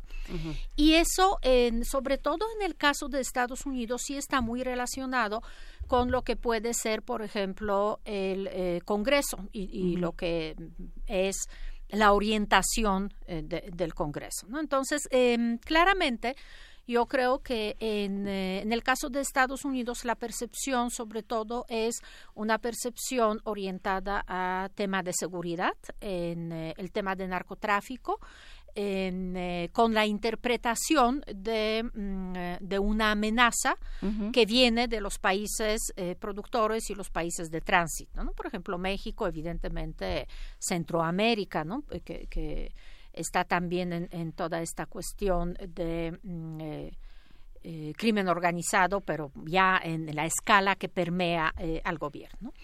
Entonces, en, em, yo creo que, claramente, más allá de, mm, lo que pueden ser condicionamientos como directos, que no creo que realmente existan, simplemente hay que considerar que detrás viene una percepción no solamente de cuál es el problema, sino cómo resolverlo. Y en el caso de Estados Unidos, en, todos sabemos que el- el, eh, la visión de cómo resolver el problema es una visión desde, digamos, esta visión tradicional de seguridad eh, que se resuelve a través de medios militares o por lo menos eh, cuerpos de fuerza o por lo menos medidas coercitivas, eh, por ejemplo, legislativas, ¿no? Entonces, en, en, no sé, no que exista una presión eh, para que México eh, legalice pena de muerte, pero pues todos sabemos que, eh, la aceptación de pena de muerte en Estados Unidos está vinculada con la percepción que vamos a ser una sociedad más segura si ejecutamos a los que son delincuentes. ¿no? En, eh, el caso, por ejemplo, de todo lo que mm, son los programas financiados en cuanto a la en, eh, a México en- eh, desde Estados Unidos sí hay financiamiento a lo que es el, el Estado de Derecho, por ejemplo, el paso a, nuevos modelos de justicia, pero en, eh, es muy reciente y todavía muy, muy incipiente, por ejemplo, lo que es el trabajo desde las comunidades, desde reconstruir las comunidades, desde mm, darles a las comunidades como una eh, em, alternativa de vida que sea no solamente una actividad económica legal, sino que también sea eh, eh, como eh, es- esta visión como de comunidades cohesionadas, ¿no? De, de Ujú. comunidades que pueden resolver sus problemas y que tienen como una resiliencia también moral o, o, o- o de valores que, que impediría, por ejemplo, eh, que los jóvenes entraran a los esquemas de, la delincuencia. ¿no? Yo creo que, que hay proyectos que son proyectos eh, muy interesantes, eh, sobre todo porque también mm, pues promueven, por ejemplo, en organizaciones de la sociedad civil, ¿no? pero están evidentemente muy centrados en el norte eh, de México, eh, sí, o sea, otra vez es esta visión de que el problema es nuestra frontera, no, no que es una visión como eh, más general del problema, donde el problema puede estar, eh, pues no solamente en Ciudad Juárez, porque Ciudad Juárez recibe una gran cantidad de recursos, pues de Estados Unidos. ¿Por qué? Porque hay esa percepción desde, desde que era el problema de la Ciudad Juárez, ¿no? De que allí es la frontera con Estados Unidos, de que allí hay eh, necesidad de, de resolver, pues un problema que a lo mejor se concentra pero pues la ciudad Juárez ya no es la ciudad más insegura siquiera de, de México, ¿no? Entonces, yo creo que en el problema de de cómo se maneja esta ayuda es que eh, sí se habla mucho de, de, eh, porque de hecho es un compromiso internacional que los países donantes tienen que aceptar las prioridades de los países receptores y si estamos hablando de una cooperación entonces los objetivos los fijan los estados. Pero claro, el cuestionamiento es un poco en, eh, de, la misma, ¿cómo decirlo?, como autocensura, ¿no? O sea, los mismos gobiernos cuando presentan los proyectos saben que finalmente, los otros. exacto, responder a lo que consideran que son las necesidades o intereses de la contraparte, pues va a favorecer el, flujo, ¿no? De, de estos, eh, de estos fondos. Entonces, en em, sí creo que en eh, la, ¿cómo decirlo? La ayuda internacional siempre viene condicionada por las preferencias de los que dan dinero, por lo que esos donadores piensan en cuanto a problemas y las formas de solucionar. Y yo creo que desgraciadamente Estados Unidos tiene una visión que, por ejemplo, la inseguridad se va a resolver a través de las políticas coercitivas, no a través de las políticas, por ejemplo, sociales. Claro, es, eh, todo es cosa de mandar tropas. Mandar tropas, en eh, modificar las leyes, en eh, penalizar algunas mm, actitudes, algunas conductas, ¿no? Y en, hay esta visión como, no sé, un poco maquiavélica, ¿no? De, que mm, hay malos y hay buenos. Es esta visión que también la, la frecuentemente la, la, tenía Bush, ¿no? Cuando hablaba del eje del mal, ¿no? Entonces, era como si ese mal eh, era algo objetivo, que entonces teníamos que erradicar como si fuera cáncer, ¿no? A través de esos tratamientos agresivos que a lo mejor matan al paciente, pero bueno, si funcionan, entonces van a eliminar el problema. Sí, tan funcionaron que ahí está ISIS. En, Por eh, ejemplo, sí. en el caso de Medio Oriente. En general, o sea, todo lo que es Afganistán, ¿no? empezando por Al Qaeda, eh, eh, muchos problemas son problemas precisamente originados por una interpretación de cómo resolver un problema a corto plazo, ¿no? Armas una facción en contra de la otra facción, etcétera. El problema, por ejemplo, que, actualmente en México de, por ejemplo, bueno, más amplio, pero eh, con la ley de seguridad, pues es esta visión, pues como muy, vaya, coercitiva, militarizada de lo que finalmente es un problema social. Sí, y esta lupa que has puesto sobre Estados Unidos es muy interesante porque en términos de comunicación lo que Trump ha evidenciado y lo que hemos recorrido en las mesas que se han organizado aquí en primer movimiento es esta parte en la que Trump pone en evidencia la ayuda, como lo ha señalado, doctora, desde de ser como el autor de una benevolencia unidireccional, ¿no? Sí, ¿Y e qué pasa? Interesante. ¿Y qué pasa con esta? Estaba haciendo una búsqueda de las eh, fundaciones Kellogg's, Chrysler, Gates, eh, que patrocinan proyectos de desarrollo muy acorde a las políticas norteamericanas, pero que también están acorde a los proyectos comerciales que ellos mismos desarrollan y que sujetan a países en desarrollo al consumo de sus propios productos. Sí, de hecho eso, en, eh, digamos, podemos pensar en cuanto al antecedente lo que eh, fue el plan Marshall. ¿no? otra vez es, es un plan, eh, recuerdan que eh, estructura Estados Unidos para recuperación de Europa después de la Segunda Guerra Mundial, pero claro, es también un, un plan que permite una interdependencia económica y comercial y la presencia de los intereses comerciales y el consumo de los productos eh, de las industrias estadounidenses que, que, cuando termina la guerra, pues evidentemente eh, la economía de la guerra pues era una economía que implicaba producción por la misma destrucción, sobre todo en el caso de Estados Unidos, ¿no? En el caso de Europa pues no había producción, pura destrucción. Entonces, evidentemente en eh, las bueno las grandes empresas además el tema de, de lo que es la eh, responsabilidad corporativa pues es, es un tema que ya se ha discutido mucho. Eh, yo a través de mi producción de Foresto, entonces, mis programas de responsabilidad social es reforestar, ¿no? Tú podrías decir, bueno, yo diría que, exactamente, ¿no? Si yo uso mucha agua, entonces en mi, eh, mis proyectos van hacia el agua. Claro, siempre en eh, mm, eh, los niños también se venden bien, ¿no? En el sentido, porque pues en, en, la mayoría de las empresas son programas que están en departamentos de mercadotecnia. Ahora, en, claro, yo no, niego que hay personas y organizaciones y fundaciones que están en, realmente eh, comprometidas y sinceramente comprometidas con lo que es, eh, pues, como decirlo, eh, necesidad de, ser más solidarios. La cuestión es, yo sé que, es muy fácil plantearlo desde la cabina radiofónica, que no se atacan las causas, sino se atacan los síntomas.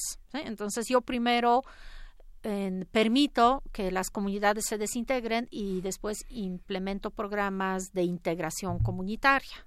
Yo primero permito que el suelo se erosione, que, haya mm, uso desmesurado del agua y después tengo campañas entonces ahora cómo lo vamos a, remediar a nivel de, síntomas. Desde las empresas, yo creo que no va a venir realmente una solución porque sería cambiar el modelo de, consumo, ¿no? No, y, creo que eh, eso tiene sentido. Y creo que eh, desde el principio de tu intervención, Marta, eh, has, ido a este tema, ¿no? Eh, ¿Cómo podemos entender el mundo con una sola idea de lo que es el desarrollo? Hablábamos hace unas semanas con el embajador anguiano sobre China y decía es que la idea de democracia que tenemos no cabe en, en lo que ha sucedido con China ni cómo se maneja China. Y eh, hablando de China, pues China realmente no está en los esquemas de, eh, ayuda al desarrollo, pero a través de créditos eh, no condicionados, eh, pues se ha apropiado de grandes extensiones, por ejemplo, de tierra, que evidentemente tienen que ver con lo que son los monocultivos y que también desde el punto de vista medioambiental son muy destructivos, pero a los países les dan un acceso a, dinero que no está condicionado, porque, por ejemplo, y perdón que, te interrumpí, pero hablando de, condicionamiento, pues eh, sí hay, hay siempre condicionamiento político em, y una de las cuestiones que, por ejemplo, maneja eh, eh, mucho Europa, pero también Estados Unidos, es que, por ejemplo, tiene que haber cierto nivel de democracia, ¿no? O sea, no, no vamos a entrar en discusiones existenciales, pero bueno, por lo menos una apariencia de, de, lo que es la democracia. Pues China ni siquiera pone, eh, pone esas condiciones, ¿no?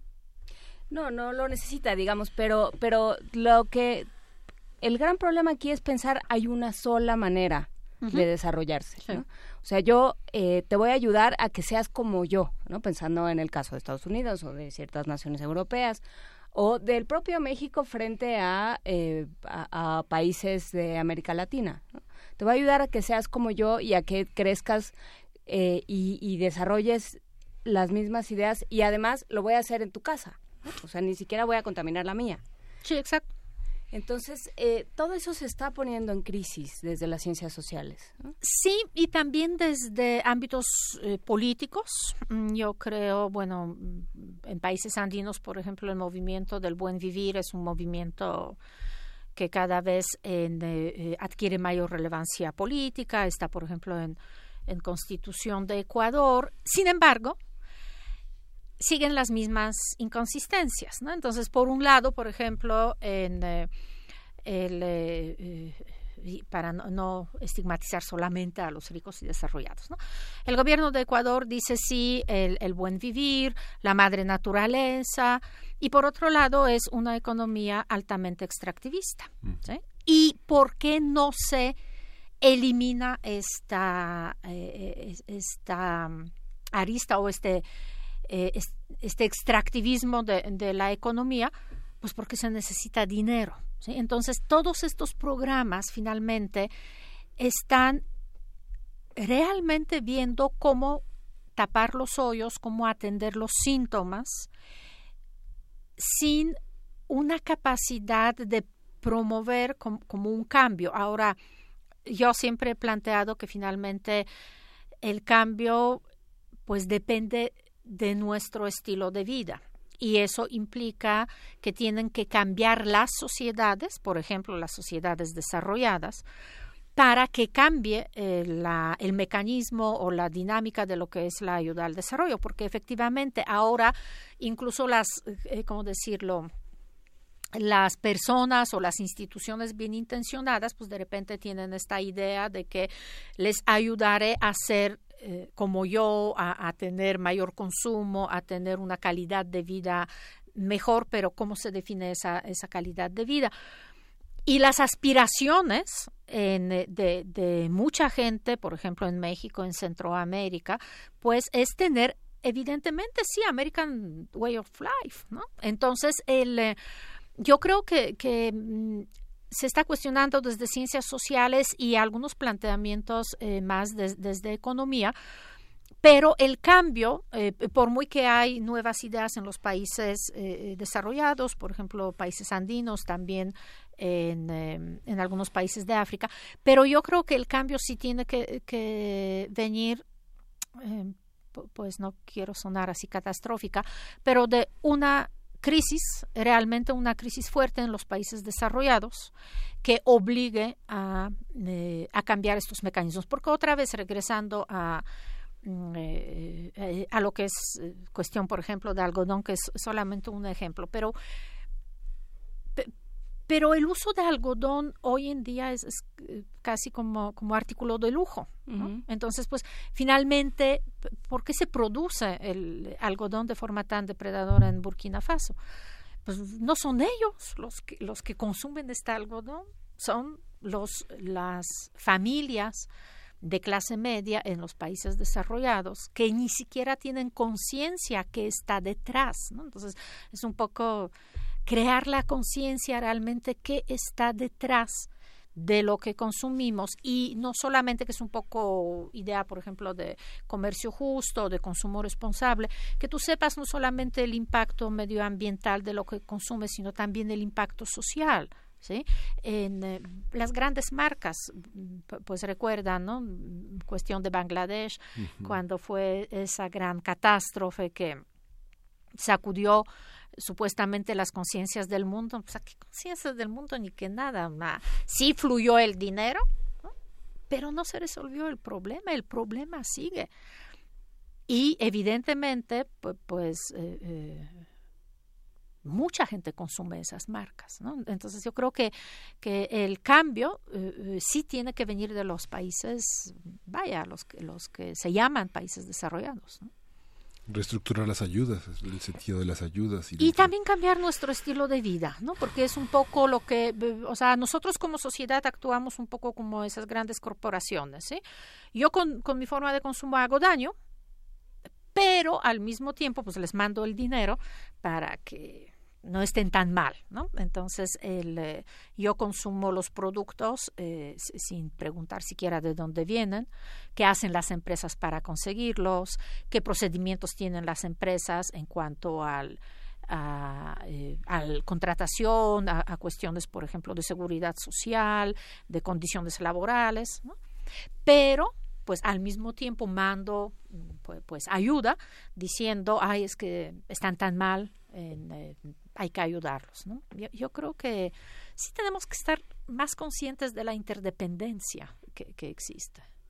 Sí, y de, y de que no es algo absolutamente vertical como se está planteando, ¿no? Sí. De uno a otro y Y que no es solamente problema de gobiernos o de grandes corporaciones, es también nuestra responsabilidad finalmente. Y no digo necesariamente ayuda internacional, ¿no? Pero... En, eh, sí, hay muchas formas, creo yo, por ejemplo, de en eh, apoyar o desde la sociedad civil o, por ejemplo, desde mm, eh, eh, la, la eso, los, los patrones de consumo, ¿no?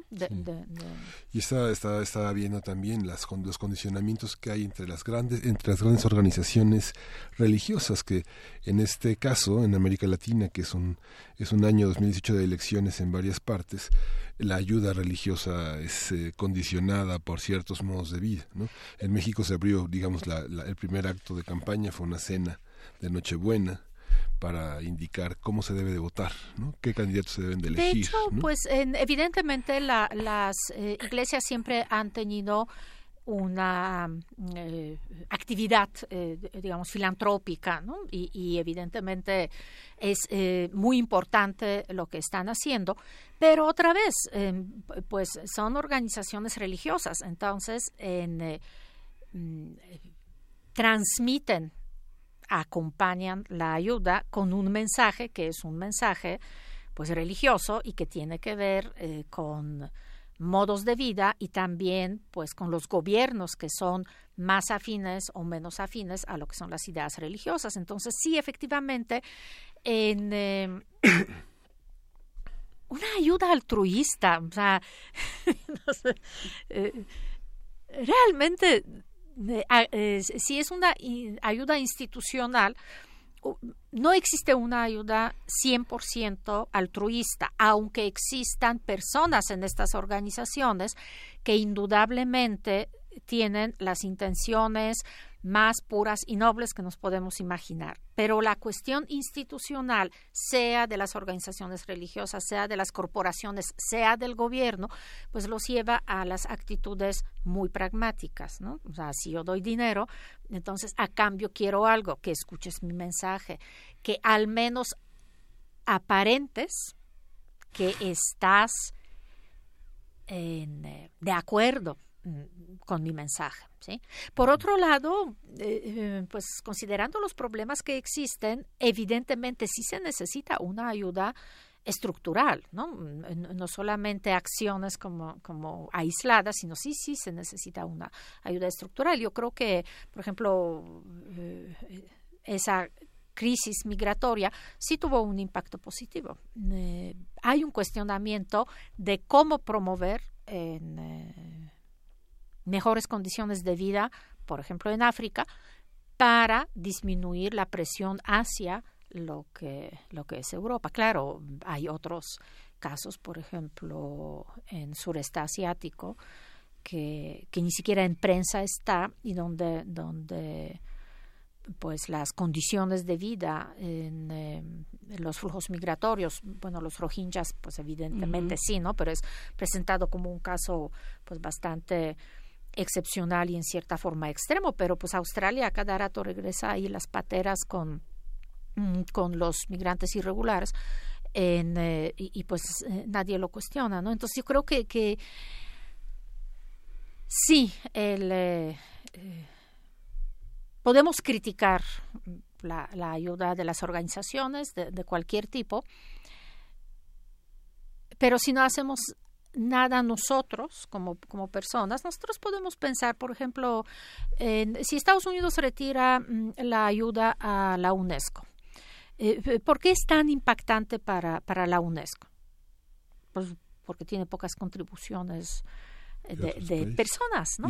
sí, porque las organizaciones de la sociedad civil estarían felices si su eh, si podrían sostenerse de las contribuciones de, individuos, ¿no? De personas privadas. Por ejemplo, Greenpeace tiene allí una gran eh, capacidad de, captar así los recursos, pero la mayoría de las organizaciones no los tienen. Y entonces, claro que tienen que responder a lo que son los intereses políticos o intereses económicos o intereses religiosos de las organizaciones que apoyan.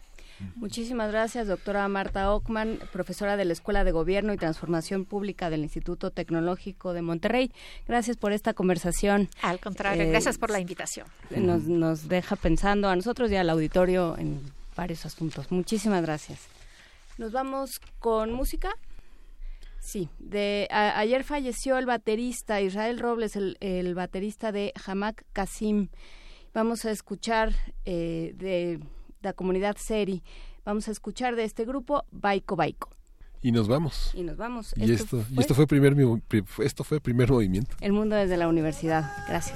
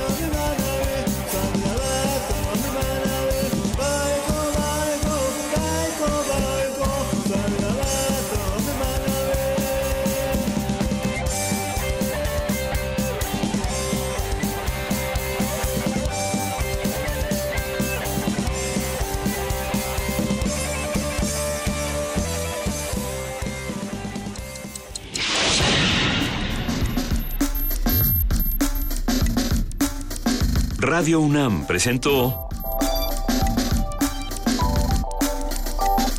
Primer Movimiento.